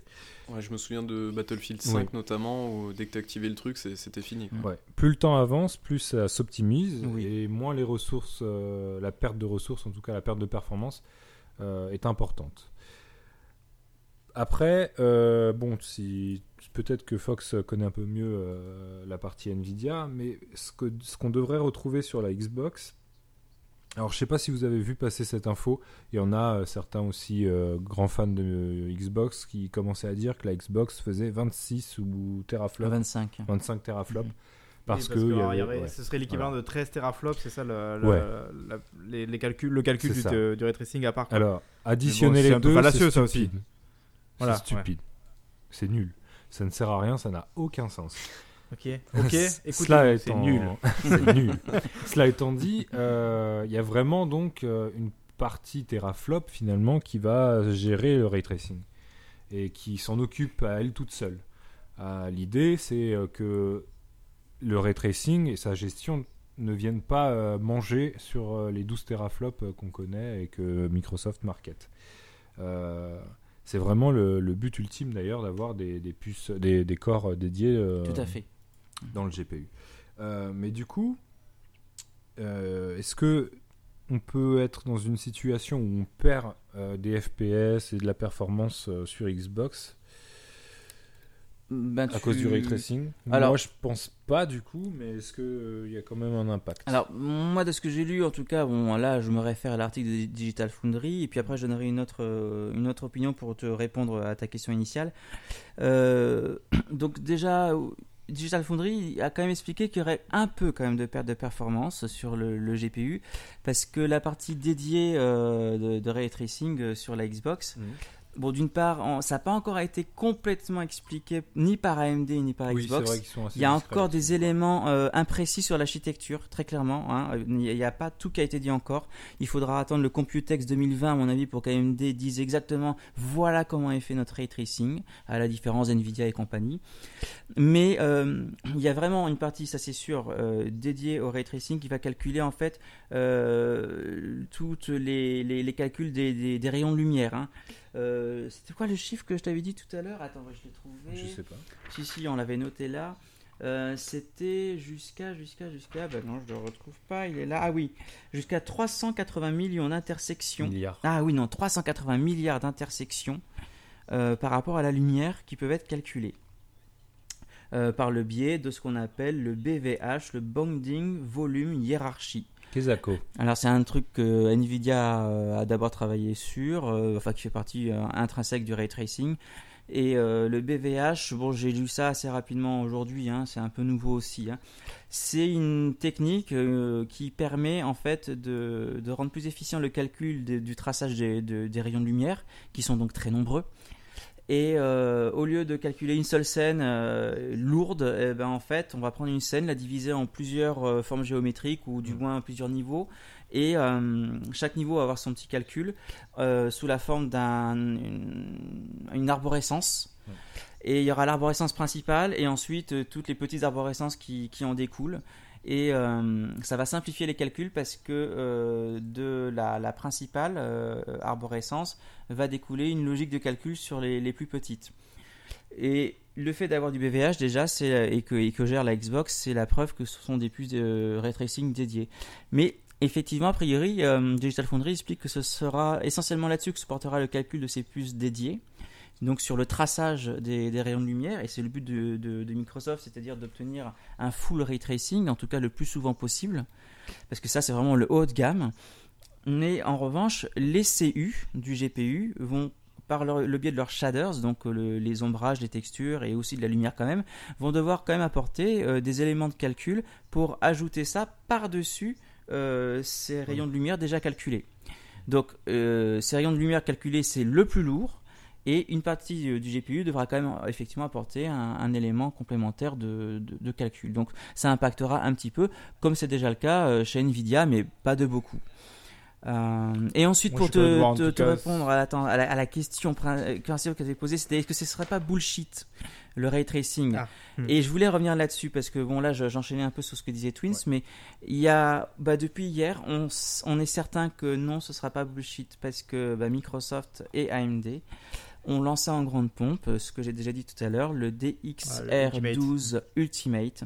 C'est-à-dire qu'en fait la volonté c'est de uniformiser par l'API de Microsoft l'utilisation du ray tracing avec les développeurs et sur tous les formats euh, qui utilisent DirectX, donc Xbox One, One X, One, euh, enfin série X, euh, les euh, GPU AMD, les GPU Nvidia et donc forcément les PC et Vulkan aussi euh, sur l'API Vulkan. Non non non, l'API Vulkan ça c'est à part. C'est réutiliser ce que fait la- l'API Vulkan, ils peuvent le, le réintégrer. Bon et du coup en faisant ça, eh ben ça permet d'uniformiser sur énormément de machines l'usage du ray tracing et du coup bah ce sera pas du bullshit parce qu'ils vont vraiment s'y mettre. Contrairement à ce qu'on pense actuellement avec Nvidia qui a mis du temps à coucher du ray tracing et qu'on on trouvait que beaucoup de performances étaient perdues, eh ben, petit à petit, euh, ça va devenir une norme. Ça va s'intégrer vraiment. Donc Microsoft ne croit pas à la VR mais croit au ray tracing. C'est ce qu'il faut Bah, retenir. En tout cas, ouais, Hmm. pour l'instant, c'est clairement ça. Euh, Non, c'est vrai. mais ils ont, euh, ils ferment pas du tout la porte à la VR pour le coup. Mais non, mais pour eux, bon, pour Eh, je dis pas que des conneries, hein. Non, Non, bon, c'est- bon, en tout cas, bon, c'était gros, gros, grosse partie sur le tracing, mais qui est quand même important, qui est peut-être l'un des enjeux techno un peu de, enfin en tout cas feature de, des projets, de la prochaine génération de, de consoles. Oui, Et sachant qu'on s'est beaucoup appesanti sur Xbox, mais euh, la Ah, que PS5 va faire son ray tracing de toute manière, à ouais. différents niveaux, euh, mais voilà, elle- elle en A priori un. moins, en tout cas ça sera peut-être moins, poussé moins que poussé. sur Il sera euh, moins sur Xbox, évolué. qui s'est donné les moyens voilà, de, de- Voilà. Euh, du coup, euh, on va faire un dernier, un dernier tour euh, spec et après on aura, je pense, vu le- la globalité. Euh, Peut-être euh, un truc qui est assez important aussi, la RAM, parce que Ah oui. oui, euh, oui. à la précédente podcast, on avait parlé de la RAM. Vous espériez avoir, euh, je crois, au moins moins 20 gigas, vous 20 espérez même 24. peut-être euh, 24, Ouais, loin, hein. arriver jusqu'à Ouais. 24 gigaoctets. Et Ouais, on disait entre-temps, idéal euh, 20, euh, idéal 24 et, et raisonnable 20. on. Et probablement 20, vous pensiez, voilà. probablement 20. Et du coup, bah, entre-temps, euh, bah, du coup, deux jours avant, euh, finalement, euh, non, si, euh, oui, deux jours avant le, le- le Marc Cerny, euh, en tout cas sa présentation, Microsoft avait donné en détail ses specs, et notamment donc la RAM, et en fait, on s'est retrouvé donc avec 16 gigaoctets, ce qui était donc nettement en dessous de ce que vous espériez. Ça fait un peu plus que la Xbox One X, qui était à 12 euh, gigaoctets. Oui. Alors, c'est du euh, 16 gigaoctets GDDR6, euh, si je dis pas de bêtises, ouais. Ça. Avec euh, 10 gigas qui sont à 560 euh, gigaoctets seconde et 6 gigas qui sont à 336 gigaoctets seconde. Côté PlayStation 5, on a 16 euh, aussi euh, gigaoctets de RAM, de GD, GDDR6. Et là, par contre, c'est du. J'ai pas les chiffres. Ah, non, j'ai plus les chiffres. Je sais plus à combien c'est cadencé. C'est autour 400, de euh, 400. 448 gigabits seconde. Ouais, 448, voilà. Donc euh, là, une déception, du coup, de l'autre côté? En tout cas, côté Xbox d'abord, déception Bah, au début, on s'est dit. euh, Bah oui, moi, moi un petit clairement, peu quand oui. même. Moi, je me suis dit, bah, euh, bon, bah, ok, euh, ils, ont- ils, veulent, ils veulent vraiment vendre la console à 500 euros. Pour moi, c'était ça. Oui, ah Ils- bah, ils- je Je pense pensais qu'ils ont raboté là, quoi. Ils ont raboté à ce niveau-là. je euh, pense Oui, je pense. se sont Oui. dit euh, oh on met 16 euh, elle tourne pas mal enfin en tout cas pour 10 gigas dans d'entre elles euh, ça tourne pas mal euh, et puis euh, peut-être que ça ils se sont dit si jamais on fait une mid-gen encore dans 4 ans euh, on pourra en mettre un peu plus et dire Eh, regardez c'est mieux. Mais euh, mais sinon passer le, le chiffre brut euh, Voilà de qui est un peu 16 euh, déçu. un peu, dé- Sur un le décevant sur le moment parce qu'on s'attendait un peu mieux. Euh, la construction euh, qui euh, de- bah, la construction même de avec ces deux vitesses de 10 gigas à 560 et 6 à 336 euh, alors ça on l'a pas vu venir du tout Ah ouais, moi, je me suis dit, mais ils ont fait comment et euh, Mais ouais, j'étais et comme c- ça, et hein, la question c'était euh, comment comment ils ont fait? Comment c'est possible d'avoir deux fréquences comme ça enfin deux fréquences de Non, de bandes passantes, de bandes passantes différentes. différentes D'ailleurs, il n'y a pas encore eu l'explication. hein. Je l'ai cherché, je l'ai pas encore vraiment- trouvé. hein. On n'a pas vraiment compris encore Ah, comment ils ont réussi à faire ça. Euh, Vous voulez dire au niveau euh, matériel? Oui, au niveau matériel pour nous, bah oui, parce que euh, actuellement, euh, quand on met 10 puces euh, de, de GDDR6, ce sont 10 puces qui sont en 32 bits. Donc 10 puces x Ah oui, 32 oui. égale Vous m'avez dit 320 bits. Ça, donne, ça, ça vous donne le bus, hein, 320 bits. Ouais. Et à ce moment-là, 320 bits, c'est égal à 560 gigabits seconde. C'est un calcul à faire que je ne vais pas vous détailler, mais c'est c'est très facile à trouver ce, ce chiffre. Alors et- peut-être que certains qui vont nous écouter ont la réponse. euh, Bah, en tout cas, oui, 6 mais- gigabits à 336 gigabits seconde, ça correspond à 192 bits en, en bus. Et du coup, je sais pas comment ils font là, j'ai pas. pas. capté. Mais bon, Mais du coup, c'est pas con. Euh, J'ai entendu certains dire euh, faire une espèce de moyenne des deux bandes passantes et en disant ouais bof, euh, au moins la, la PlayStation elle est plus constante, même si c'est un tout petit peu en dessous encore. Oui, mais en fait euh, Non. non. Non. parce que du coup on a donc 10 Go à 560 et c'est très important parce que c'est une bande passante qui est assez euh, assez folle. oui, enfin, il fallait absolument dépasser 500 gigas et tu vas Ouais. expliquer pourquoi. Ouais, ouais, il fallait vraiment une bande passante importante. Ça, c'est ce qui va gérer le plus, le plus dur, euh, finalement, des, Du visuel. des- du visuel d'un jeu. Et c'est important parce que, justement, comme on, on en parlait précédemment, il y a du ray tracing, notamment. Euh, et ça, ça va, être, euh, ça va demander une bande passante importante. C'est lui qui demande cette bande passante. Ouais, ouais. Mm. Il, est, il est gourmand en- sur, sur ce genre de détails et Microsoft, euh, du coup, a, a bien, bien anticipé euh, là-dessus. Euh, et les 6 Go qui restent à 336, eh, eh bien, on a 2,5 Go qui vont être réservés à l'OS. Et euh, les 3,5 restants euh, vont gérer des tâches un peu moins lourdes et qui ne nécessitent pas une bande passante de fou, le son, euh, ce genre de choses. Et les euh. calculs du CPU d'ailleurs, qui en demandent moins aussi de bande Mhm. passante. Donc du coup, c'est c'est pas totalement idiot d'avoir séparé les deux. Et euh, bah, je pense que c'est Reste à savoir aussi comment.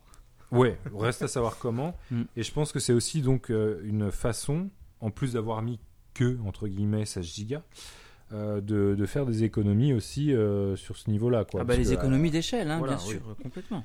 donc euh, finalement, il rabote un petit peu sur ce segment-là de la RAM, mais sans, sans trop se pénaliser. Moi, je, je, je compléterais aussi euh, que c'est pas. Ils, ils ont raboté, mais là, et c'est là que Sony et Microsoft se retrouvent sur la question, parce que Sony aussi a 16 gigabits de GDDR6. Bon, à 448 euh, gigabits seconde parce que le bus euh, est moins rapide, hein, 256 bits, donc forcément ça influe sur la bande passante, c'est automatique. hein. Euh, parce qu'en fait, clairement, je peux vous le dire déjà, ça- ça- même si on l'a pas vu, la, la PS5, sa carte mère, elle aura 8 puces. de 2 Go de, GD de GDDR6 parce que 8 x 32 ça donne 256 bits voilà donc c'est facile à voir il y a 8 modules contre 10 euh, sur la Xbox et euh, là où se retrouve Sony et Microsoft, c'est que voilà, 16 gigas, voilà, petits joueurs, parce qu'ils veulent pas faire payer trop cher. Mais ils ont tous les deux trouvé l'astuce, euh, on va dire que les, les- les grands esprits se rencontrent, avec le SSD. C'est le SSD, clairement, autant sur la console de, de Sony que Microsoft, qui va compenser en fait ce petit manque de mémoire. Parce que comme on vous disait, on aurait espéré 20 à 24 gigas pour être complètement euh, à l'aise. Eh ben, c'est euh, des deux côtés le SSD qui va réserver donc une partie euh, donc jusqu'à 100 gigaoctets d'ailleurs euh, chez Xbox. Mm. Je sais pas combien pour pour la PS5, mais ils vont une partie donc du, du, du SSD va, va être utilisée comme mémoire tampon, une sorte de, de grosse mémoire cache qui sera utilisée en même temps que, que la mémoire vive. Ouais. Et c'est là que c'est intelligent. On compense les 16 Go grâce au SSD, qui est tout nouveau dans une console, et on garde un prix de vente euh, plus raisonnable. Ok. Bon, bah, euh, donc on n'a pas trop trop de soucis a priori, en tout cas pour le début, peut-être à se faire euh, sur, sur- sur la RAM. Non, je pense pas. ouais. Non, ça va. Franchement. Mm. Non, non, ça ira grâce au SSD. Il n'y aurait pas eu le SSD, ce serait plus embêtant. Ok, bah du coup je crois qu'on a fait un bon tour euh, des specs. euh, il reste, bon, bah ça on s'en fiche un peu, mais euh, la PlayStation 5 va enfin avoir un lecteur Blu-ray 4K, il était temps, surtout euh, quand on sait que c'est Sony d'ailleurs. Euh, Mhm. Évidemment la Xbox Series X aussi, mais c'était déjà le cas de la One X et de la One S. Euh, et après je crois qu'il n'y a rien d'autre de très spécifique. Ah si, petite question euh, très rapidement euh, au niveau du son. Je crois Ah oui, c'est vrai, pardon, des- le son. au niveau Ah, bah oui, on en important. a pas parlé. Oui, oui. Ouais. Oui. Alors, ils, ils euh, ont- ils y ont passé beaucoup de temps dessus. Oui, ils en ont fait Un des, caisses. hein. Euh, donc il y aurait une puce. euh, Enfin, en plus, c'est une puce dédiée. Oui, c'est une puce dédiée complètement. Enfin, ah, oh là là, c'est compliqué. Non. Ah non, j'ai lu l'article aussi. Oh là là, je n'arrive pas encore à savoir. Bah oui, la puce Tempest, ouais. Alors, il y a une question. hein. Après Arnaud, enfin, je te laisse poursuivre. Euh, c'est euh, soit il y a une vraie puce dédiée à part qui est basée sur euh, du compute unit de d'AMD. Et donc c'est en plus des 36 CU, soit, et c'est ça qui est pas clair, euh, parce que euh, Marc Cerny a dit, c'est un compute unit auquel on a enlevé la mémoire cache, euh, on lui a fait un accès direct à la mémoire, je, je sais plus laquelle, enfin bon, ils ont modifié le CU pour pouvoir faire cette, cette puce 3D audio. Donc est-ce que c'est 36 CU moins 1 parce qu'il y a un CU réservé à, à l'audio, ou est-ce que c'est 36 CU plus 1 Bon, Voilà, je sais pas. J'arrive pas à Mhm. trouver le- l'explication. Aucune idée. Et concrètement, euh, qu'est-ce que. Enfin, vas-y, Twins, tu voulais dire un truc peut-être pardon Euh, euh, écoute, euh, attends, je, je suis en train de perdre mon idée. Euh, Parce que j'ai vu que La eux, ils misaient pas sur le Dolby, euh, Dolby Atmos déjà. Ils étaient passés outre. Alors, euh, Euh, ouais, ouais, c'est vrai. Apparemment, c'est pour une histoire de licence entre guillemets et ouais, euh, déjà, de ouais, dessous. Euh, et après, il y a une histoire de canaux 36 d'entrée ou je sais pas quoi, mais ça, 36 je. Voilà, je- euh, 32. 32 ou 36, je sais plus. Ouais, 32 canaux. Parce que la plupart des gens, j'ai vu là, qui se sont un peu arrêtés sur ça, ont l'air super emballés euh, parce que ce que prépare euh, la PS5 à ce niveau-là, quoi. Ils ont l'air de- d'avoir Oui. pris un, du, un vrai soin sur le, sur le son, quoi. Oui, il paraît que, ça, euh, que la, la- cette puce Tempest euh, peut gérer jusqu'à 5000. euh, 5000 euh, sons. Voilà. ouais, enfin, cent- 5000. 5000 euh, ca- comment 5000 ca- canaux Oui, 5000 canaux. C'est ça. hein. C'est impressionnant, non? Mm. Euh, oui, mais alors, euh, je me demande quel jeu va utiliser autant? À quel Je moment veux dire, c'est 5 5000 canaux en simultané, Ouais. c'est ça ça, oui. À quel moment ça fait sens d'avoir euh, un truc aussi balèze? Bah, oh, je me fais un peu l'avocat du diable, mais Ouais. peut-être euh, qu'il y aura une, une sorte de jeu un peu expérience qui, à un moment donné, justement, vu qu'il y a cette possibilité-là, va tenter des trucs vis-à-vis du son, quoi. Oui. Peut-être, oui. Mais Et ça 5000 serait, canaux. ça serait intéressant de, de, de, cons- de voir ça et de tester tout ça. Euh, Parce que moi, j'ai l'impression, entre le SSD, donc qui, euh, qui a une sorte de délire un peu, euh, on veut que les choses aillent vite, le son, où ils ont pris vraiment ce soin-là par rapport au son, il y a un côté un peu, je trouve, avec cette PS5, un peu genre l'expérience du feeling, quoi. Genre comme s'ils voulaient euh, un peu pousser un truc sur le feeling, c'est dire, euh, ça sera plus du feeling que de la puissance brute, quoi. Alors que derrière, euh, Ah, Xbox, ah bah, c'est quoi C'est C'est ce qu'on- l'Emotion Engine C'est ça. 2.0. C'est Eh ce ben, tu sais, c'est parce que Marc et Marc, on est communication. un peu. Oui. La communication de Sony, on avait beaucoup présagé qu'elle qu'elle tablerait là-dessus. On savait que la puissance brute, ils l'aurait pas, et on- c'est une confirmation. Et on savait très bien qu'à un moment donné, ils axeraient à, à ce moment-là la communication sur euh, la sensation et, euh, l'immersion. Ouais.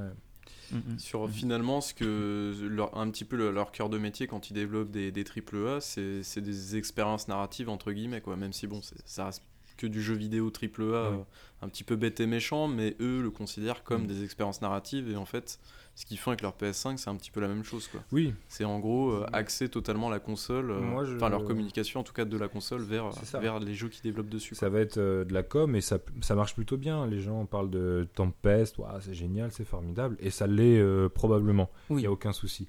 En revanche, Bah, c'est une manière de vendre les choses aussi, après c'est bien. Enfin, Ouais, euh, il faut, ouais, comme j'ai mais- dit, il faut qu'ils mettent en avant leurs- leurs avantages quand même. On a- va pas- on Ah bah oui, leur, c'est euh, sûr, sinon il n'y a plus grand chose à dire, c'est clair.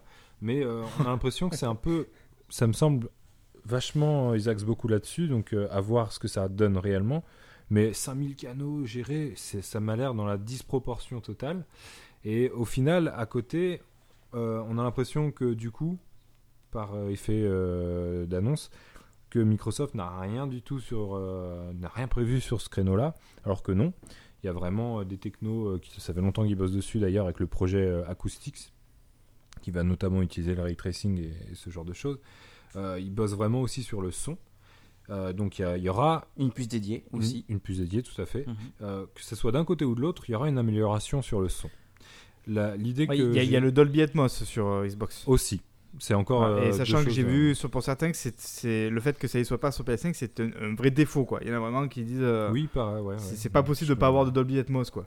Ouais. Je, je J'ai pas de l'utilise jugement pas. là-dessus, moi. J'en ai Moi, pas, je, voilà. On Je l'utilise suis pas. pas trop non mais- plus calé dans ce domaine-là, donc je sais pas euh, les avantages et les défauts que ça a l'un et l'autre quoi. Mais Mm. Mais du Concrètement, du coup, euh, si vous pouviez très rapidement Ouais. répondre à la question, euh, qu'est-ce que ça va donner cette puce euh, justement sur la PlayStation 5 Qu'est- Bon. Enfin, concrètement, qu'est-ce que ça va faire? Concrètement, moi je, je vois déjà euh, là, une application très précise euh, de cette puce et c'est en ça effectivement quand même qu'elle sera sans aucun doute peut-être meilleure à ce que proposera peut-être la série X. hein, ça, une puce avec euh, autant de, de- de canaux Ouais. possibles. Moi là où je vois l'application, eh ben, euh, c'est là où Sony va continuer d'investir parce qu'on en est certain, c'est le PSVR. Le PSVR d'une part sera compatible avec la PS5 et ils vont nous développer, c'est une certitude, un PSVR 2. Hein, et je pense qu'à ce moment-là, dans le cadre du jeu en PSVR, réalité virtuelle, une telle puce, euh, la Tempest, va permettre effectivement d'augmenter encore l'immersion dans le jeu, puisque avec euh, les yeux collés sur un écran où on est en réalité virtuelle, et ben si le son suit complètement et qu'il est extrêmement perfectionné, oui, et Oui, là, précis. ça, ça, ça correspond à ce que Sony va, va, va marketer et vendre, et je suis, et je trouve qu'ils ont raison aussi de le faire. hein. Euh, à un moment donné, quand on, quand on a euh, objectivement, hein, et là c'est pas du troll, euh, quand on a objectivement moins de puissance à donner, parce que ce sera quand même le cas, on me fera jamais dire le contraire, on doit aussi savoir ce qu'on peut vendre d'autre. Et s'ils ont décidé, eux, et c'est le cas déjà depuis la PS4, de vendre un peu plus de l'immersion, parce que c'est un choix, et ben c'est très bien d'avoir fait cette puce Tempest, parce qu'effectivement, à un moment donné, il, il faut savoir ce qu'on vend. Je veux dire, regardez euh, dans un autre sens, un Nintendo qui n'a aucune puissance, il vend autre chose que de la puissance dans, dans, dans, dans- Ah bah oui. dans ses Ouais, jeux, tout ça. Chacun a décidé de vendre quelque chose différemment. Donc à un moment donné, euh, on ne peut pas critiquer, euh, quelle que soit la puissance, les choix de chacun des constructeurs. Euh, Microsoft fait le choix visuel sur le ray tracing et Sony va faire un choix là notamment euh, sur les accès rapides et, et l'audio extraordinaire. Mhm. Voilà. Ouais, Mm. vrai. Ben, voilà. Bien Bah, donc la, la console du feeling, comme je le disais, très bien. Mm, mm, mm. et donc j'aimerais bien, Euh, et j'étais un peu déçu de ne pas voir la, la DualShock 5 avec des retours haptiques peut-être. euh, on n'a pas vu, ils n'en ont pas parlé de la manette encore et j'aimerais bien la Ouais, voir ouais, parce bah, que ça, que devrait suivre la logique, hein. coup, ça- Mm. Oui, oui, bah, de- avec ce fameux, ouais, ces fameux gâchettes optiques et compagnie là. Mm, mm. Euh, D'ailleurs, euh, est-ce qu'on sait si les accessoires de la PlayStation 4 seront compatibles sur Euh, PS5 oui. ou je crois pas qu'ils l'ont Ah, pas ils si, l'ont si, ils Oui, confirmé. D'accord, Ah, j'ai- c'est compatible, je d'accord. suis passé à côté. Oui, oui. Bon, c'est bien ça. Bon, C'est très bien ça du coup. Ouais. Euh, bon, bah, du coup, merci. euh, je crois qu'on a fait le tour. Euh, bon, il y avait, on en parlait vite au début, mais il n'y a rien de très important à dire dessus. Pour la rétrocompatibilité, on Ouais. espérait, il y avait des rumeurs qui parlaient que ce serait full rétro euh, de Et la oui. PS1 à la PS5, enfin à la PS4. Ouais. Euh, c'est pas le cas, ce sera du coup uniquement à la PS4 et euh, pour le commencement en tout cas une série de jeux, une centaine a priori de jeux. C'est ça. Et après à terme ils ont dit là ils ont montré sur un, sur un communiqué ils voulaient qu'à terme tous les jeux PS4 soient rétro, faire rétrocompatibles. Moi j'ai un peu du mal à comprendre pourquoi c'est pas de base rétrocompatible. Alors, après euh, Le- L'excuse officielle, je crois que c'est parce que le, le SS, enfin le, leur SSD euh, C'est trop rapide. est trop rapide. Bon. Je, je veux bien croire possible, que ça Enfin, rend un peu plus Non. compliqué la chose, Non, pour mais moi c'est pas possible. Il y a ouais, ça me semble, ça me semble un peu tiré par les cheveux. Euh, après, euh, Non, c'est au niveau software. euh, ils sont pas encore tout à fait prêts sur certains jeux, j'imagine peut-être. bah ouais, mais ils ont l'air, euh, ils ont l'air assez en retard en fait là-dessus. Hum, hum, hum. Euh, on pensait qu'ils bûchaient. Nous, dans notre idée, c'est on avait, euh, on, on pensait qu'ils bûchaient vraiment fort là-dessus euh, pour être prêts. Et au final, euh, ils arrivent avec 100 jeux et encore, bon, ils ont pas Bon, l'air quelque part, c'est cohérent avec leur discours sur la PS4 où ils disaient bon, pff, la, la rétro, euh, voilà, c'est pas hyper important. Bah, apparemment, c'est pas hyper important. Bah, ils ont pas l'air d'avoir dit vraiment le- les bouchées doubles à Je, pense que Ah. ce que Microsoft a fait sur la génération One, c'est-à-dire euh, à annoncer donc la rétro en cours de route et à ajouter des jeux au fur et à mesure, c'est ce qu'ils vont probablement faire euh, tout du long. euh, Parce- ouais, ils vont se PS5. rattraper plus tard, quoi. Oui, ils vont y aller tout Bah, c'est doucement. prévu, quoi, mais ouais. ouais, ouais, Je pense qu'ils vont faire pareil. Sachant que voilà, sur Xbox One, euh, tous les jeux Xbox One seront rétrocompatibles et euh, tous les jeux 360 et Xbox Première du nom qui sont déjà au moins rétrocompatibles euh, sur Xbox One le seront aussi du coup forcément Ouais. sur Xbox Series X et peut-être même d'autres du coup j'imagine qu'ils vont peut-être encore, euh, encore étoffer le, le catalogue. Voilà, à terme. avec des améliorations. Euh, alors dernier dernier point et vraiment on arrête sur ça parce que là il est déjà assez long le podcast on, va, on va pas vous retenir plus longtemps. Allez on va se jouer un peu boule de cristal le prix. Euh, vous imaginez quoi euh, Concernant la PS5. la Bah, PS5 et Xbox, Moi je vais laisser euh, peu. Twins parler. Si... Ouais. Bah, vous voulez commencer vous d'abord peut-être sur le oui, prix si hein. vous avez des idées. euh, En tant que novice, et Diego, parce que Diego il parle pas depuis tout à l'heure, mais je sais qu'il est là. Ah, et- enfin, non, il dormait, Diego. Ah. Euh, 450 450 euros Pour, la la PS5, PS5, du ok. coup. pour la 450? PS5, ouais. Ok. Bah, putain, moi je dis pareil, 450. Je pense la même, ouais, ça, ça va être, ça va être compliqué à marketer s'ils font du 500 euros et que euh, et qu'ils ont une puissance un peu moindre que la. moi ça me semble le Series com- X, bon ça compromis parce que 450 ils sont probablement en dessous euh, évidemment de la, la X Series X qui, moi je la vois en tout cas à 500, je Mm. pense, Ouais, au je niveau symbolique. 499. Oui, évidemment, voilà. Mhm. Donc ils seront en dessous, mais ils rogneront pas trop en étant à 400, ça leur ferait peut-être trop, trop de, de, de Ouais. rognage sur le prix quoi. Mm. Donc moi je la vois bien à ce niveau-là. Et vous, du coup, vous deux, vous, vous C'est un, peu, c'est un peu la même idée. Euh, Il y en a qui estiment, parce que du coup, oh là là, Sony a dû changer le, le système de refroidissement, le SSD coûte cher, etc., qu'au final, elle pourrait être au même prix. J'y crois pas un instant. Non, non, c'est dangereux. Euh, et c'est dangereux même pour Microsoft parce que euh, je pense que ça va faire partie du marketing de Microsoft de dire qu'ils ont encore la console la plus puissante du marché. Et Alors attention, parce que souvenez-vous, si vous vous souvenez de l'E3 2005, si je dis pas de bêtises, Oui. C'était aussi l'argument de PlayStation. hein. Quand ils sont arrivés en disant la console elle sera à 500 ou 600, parce qu'il y avait les deux modèles à l'époque, la PS3. Je me souviens, je, revois encore, euh, c'était Kaz, non, je sais plus, si je crois que c'était Kaz à ce moment-là, Kazirai, qui disait genre, bah attendez, 600 euros, enfin, ou 500, mais ça les vaut, euh, genre, euh, parce que vous allez avoir un truc de fou, euh, c'est plus PS3? qu'une console, machin Ouais. truc, ouais. Et, et ça avait été mal pris, ça avait été mal reçu par les gens. C'est qu'un demi-smic, les gars. Ouais, voilà, non, mais ça avait été vachement mal reçu, 600 donc c'était- Faudrait peut-être pas que Xbox s'amuse trop à ça aussi, à dire Ah non, genre, non, ouais, elle est chère, les gars, mais, Mais parce que c'est de la puissance brute. l'idée euh, avancée par certains comme quoi elle serait au même prix, je pense que c'est pas vrai parce que il faut qu'il y ait une toute même une toute petite différence. Juste pour marquer le coup, dire ok, nous c'est un tout petit peu plus cher, mais c'est justifié. Alors il y en a qui Oui, parlent de moins, à 50 l'inverse euros de la Xbox. One à l'époque, Voilà. ça se justifie là. C'était pas justifié. Ouais, mais là, pas là, ils vont plus opter enfin, pour, pour Enfin, une, une politique de, de placement de produits à, à la One X. Ils vont plus aller sur du produit premium Oui. que, que sur Et- la One standard à l'époque. Et c'est- des, un des grands changements entre l'époque PS3 avec à 600 euros et maintenant. Déjà, on retrouvera plus jamais, et ça Spencer 600 l'avait dit, euros, on a vu que Ah, c'était le prix 600 euros. psychologique. euh, Ça n'arrivera ouais. pas. Ça n'arrivera pas. Mais en revanche, ce qui a changé, c'est qu'à l'époque, euh, enfin, on parlait, on parle encore toujours aujourd'hui souvent de prix psychologique à 400. Euh, tout le monde dit ouais, ça fait des merveilles euh, pour Sony, 400, 400, 400, 400, c'est vraiment le prix. Euh, mais je pense, en- et notamment grâce à la One X, tout doucement, l'idée de payer 500 euros pour sa console, si euh, les performances suivent derrière évidemment, c'est plus déconnant. Et, euh, et C'est limite une, une image de marque un Ouais. petit peu derrière. et c'est limite la garantie produit, finalement d'avoir quelque chose qui va tenir la ça. route un peu plus longtemps. Euh, Bah, c'est le même positionnement que pour leur pad élite en réalité. c'est ça.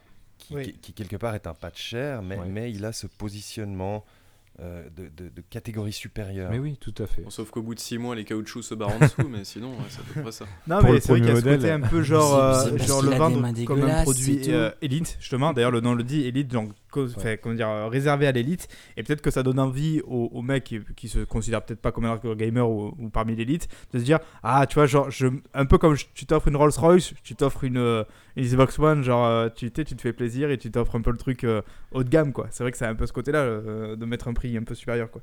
Oui, il y, y a cette idée-là. Et puis, euh, souvent. il y a peut-être la série S aussi qui arrivera Ouais. et qui permettra d'avoir une entrée de gamme en oui, tout ça. Et je pense qu'elle arrivera vraiment. Alors, quand? C'est un peu compliqué à dire. Un Pas, an pas la après. sortie. pas Day One déjà, Non, ça c'est clair. Euh, Peut-être un an après, ouais. Et l'idée, c'est de prendre en, en sandwich euh, Sony. hein, Enfin, Au voilà, niveau du prix, oui. au niveau du La prix. gamme tarifaire. quoi. Ils seront entre, entre, entre Sony en fait. Mhm. Plus cher avec la série X, moins cher avec la série S. Ce qu'on Euh, appelle euh, une tournante. ouais, voilà,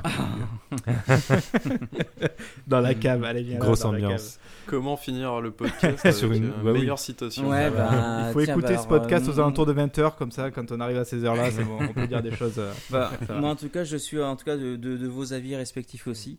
Moi, je suis assez convaincu que euh, au début, il y, a, enfin, il y a encore un an de ça, je disais beaucoup que la PS5 arriverait à 400 parce que c'était vraiment les- le prix qui faisait euh, du- beaucoup du, enfin, qui a fait du Je- bien à Sony. Mais je pense qu'ils ont quoi. essayé. hein. Ils ont essayé de le faire à 400, mais avec tout ce qu'ils ont rajouté ces derniers temps, augmenter le fréquençage, améliorer le refroidissement et tout ça, et que ça coûte cher. Je suis vraiment, vraiment quasiment convaincu qu'on aura une PS5 à 450 euros Voilà, et une Xbox Series marge X à 500 euros. Mm. On aura 50 euros d'écart a priori, on n'aura pas le prix de la PS5 avant d'avoir euh, celui de la Xbox. Parce que Oui, je pense oui, qu'il va être sûr Mais que clairement, d'être en dessous de la Xbox. quoi. Moi, je suis quasiment sûr qu'on va être sur ça. 450, 500. Mm. Quasiment sûr. Ok. Bon, on prend les paris, on verra. Et si on n'a euh, pas de chance, ce sera euh, officiel. 550, mais bon. Ah bah oui, oui, oui, oui, oui, non, non, non, 500. C'est la marge. Ils peuvent aller, a 500, tu sais pourquoi je pense voilà. plus à 500 pour la Xbox Series X? Parce que justement, ils sont à 16 Go de RAM. Pour moi, ça m'a convaincu qu'ils seraient à 500. Oui, c'est vrai que ça va aider. Parce que là, franchement, ça aide. Ouais, Mm. complètement. D'accord. Bon, bah, je crois qu'on a, a terminé euh, pour cette fois, pour ce deuxième Je crois. podcast. Euh, Une fois de plus, merci euh, d'avoir répondu à l'invitation aussi rapidement, surtout, parce qu'on Mhm. vous a laissé encore peu de temps pour réagir. Mhm. Ouais, parce qu'en plus, il y avait le Euh, Covid-19 en plein milieu, alors euh, voilà quoi, en les plus, boules. hein. Non, mais nous, euh, confinement ou pas confinement, on est là, podcast, euh, y a pas de souci. Euh, merci aussi du coup à Diego pour tes nombreuses interventions et merci à Bayboul pour tes nombreux je suis là, je suis pas là. Pour vous voyez pas en fond. déconnexion, du coup. En fond, il est beaucoup parti revenu, donc voilà, merci. Ouais. Euh, et peut-être du coup, s'il y a un prochain podcast, ce serait peut-être bien une fois de vous inviter euh, dans un cadre un peu plus, euh, un peu moins euh, Un peu spec moins un peu. Décontracté, on va Un, dire. un cadre voilà. où je connaîtrais rien et que je serais une grosse merde, ouais, voilà quoi. Vous me direz des noms Non, de jeux, que je dis, mais c'est quoi le jeu dont il parle Attends, quoi vous jouez aussi.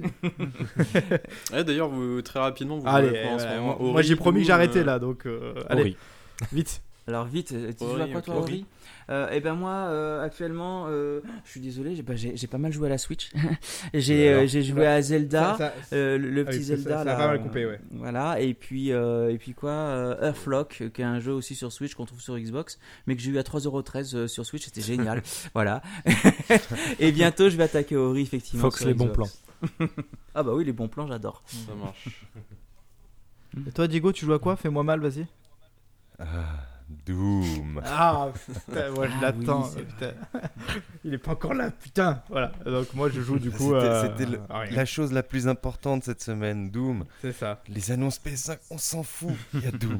Ouais, et lui, il voulait absolument faire un podcast Doom, mais non, on a dit attends, écoute, Ah on va d'abord faire les specs, euh, voilà. bon, ok, bon, bah, en tout cas, merci, et du coup, bah, à très bientôt, j'espère, et, et on Merci verra. beaucoup. J'espère que ce podcast fera plaisir à ceux qui voulaient peut-être en savoir un petit peu plus, et en tout cas, comprendre un peu mieux tout ça. J'espère que vous avez répondu au, au maximum possible. En tout cas, nous, je pense qu'on y voit plus clair, et c'est déjà, c'est déjà pas mal. Donc, voilà. Bah, merci, super. et à à la prochaine, et ciao, ciao tout le monde. À Ciao. bientôt. À la prochaine. Ciao. ciao. ciao.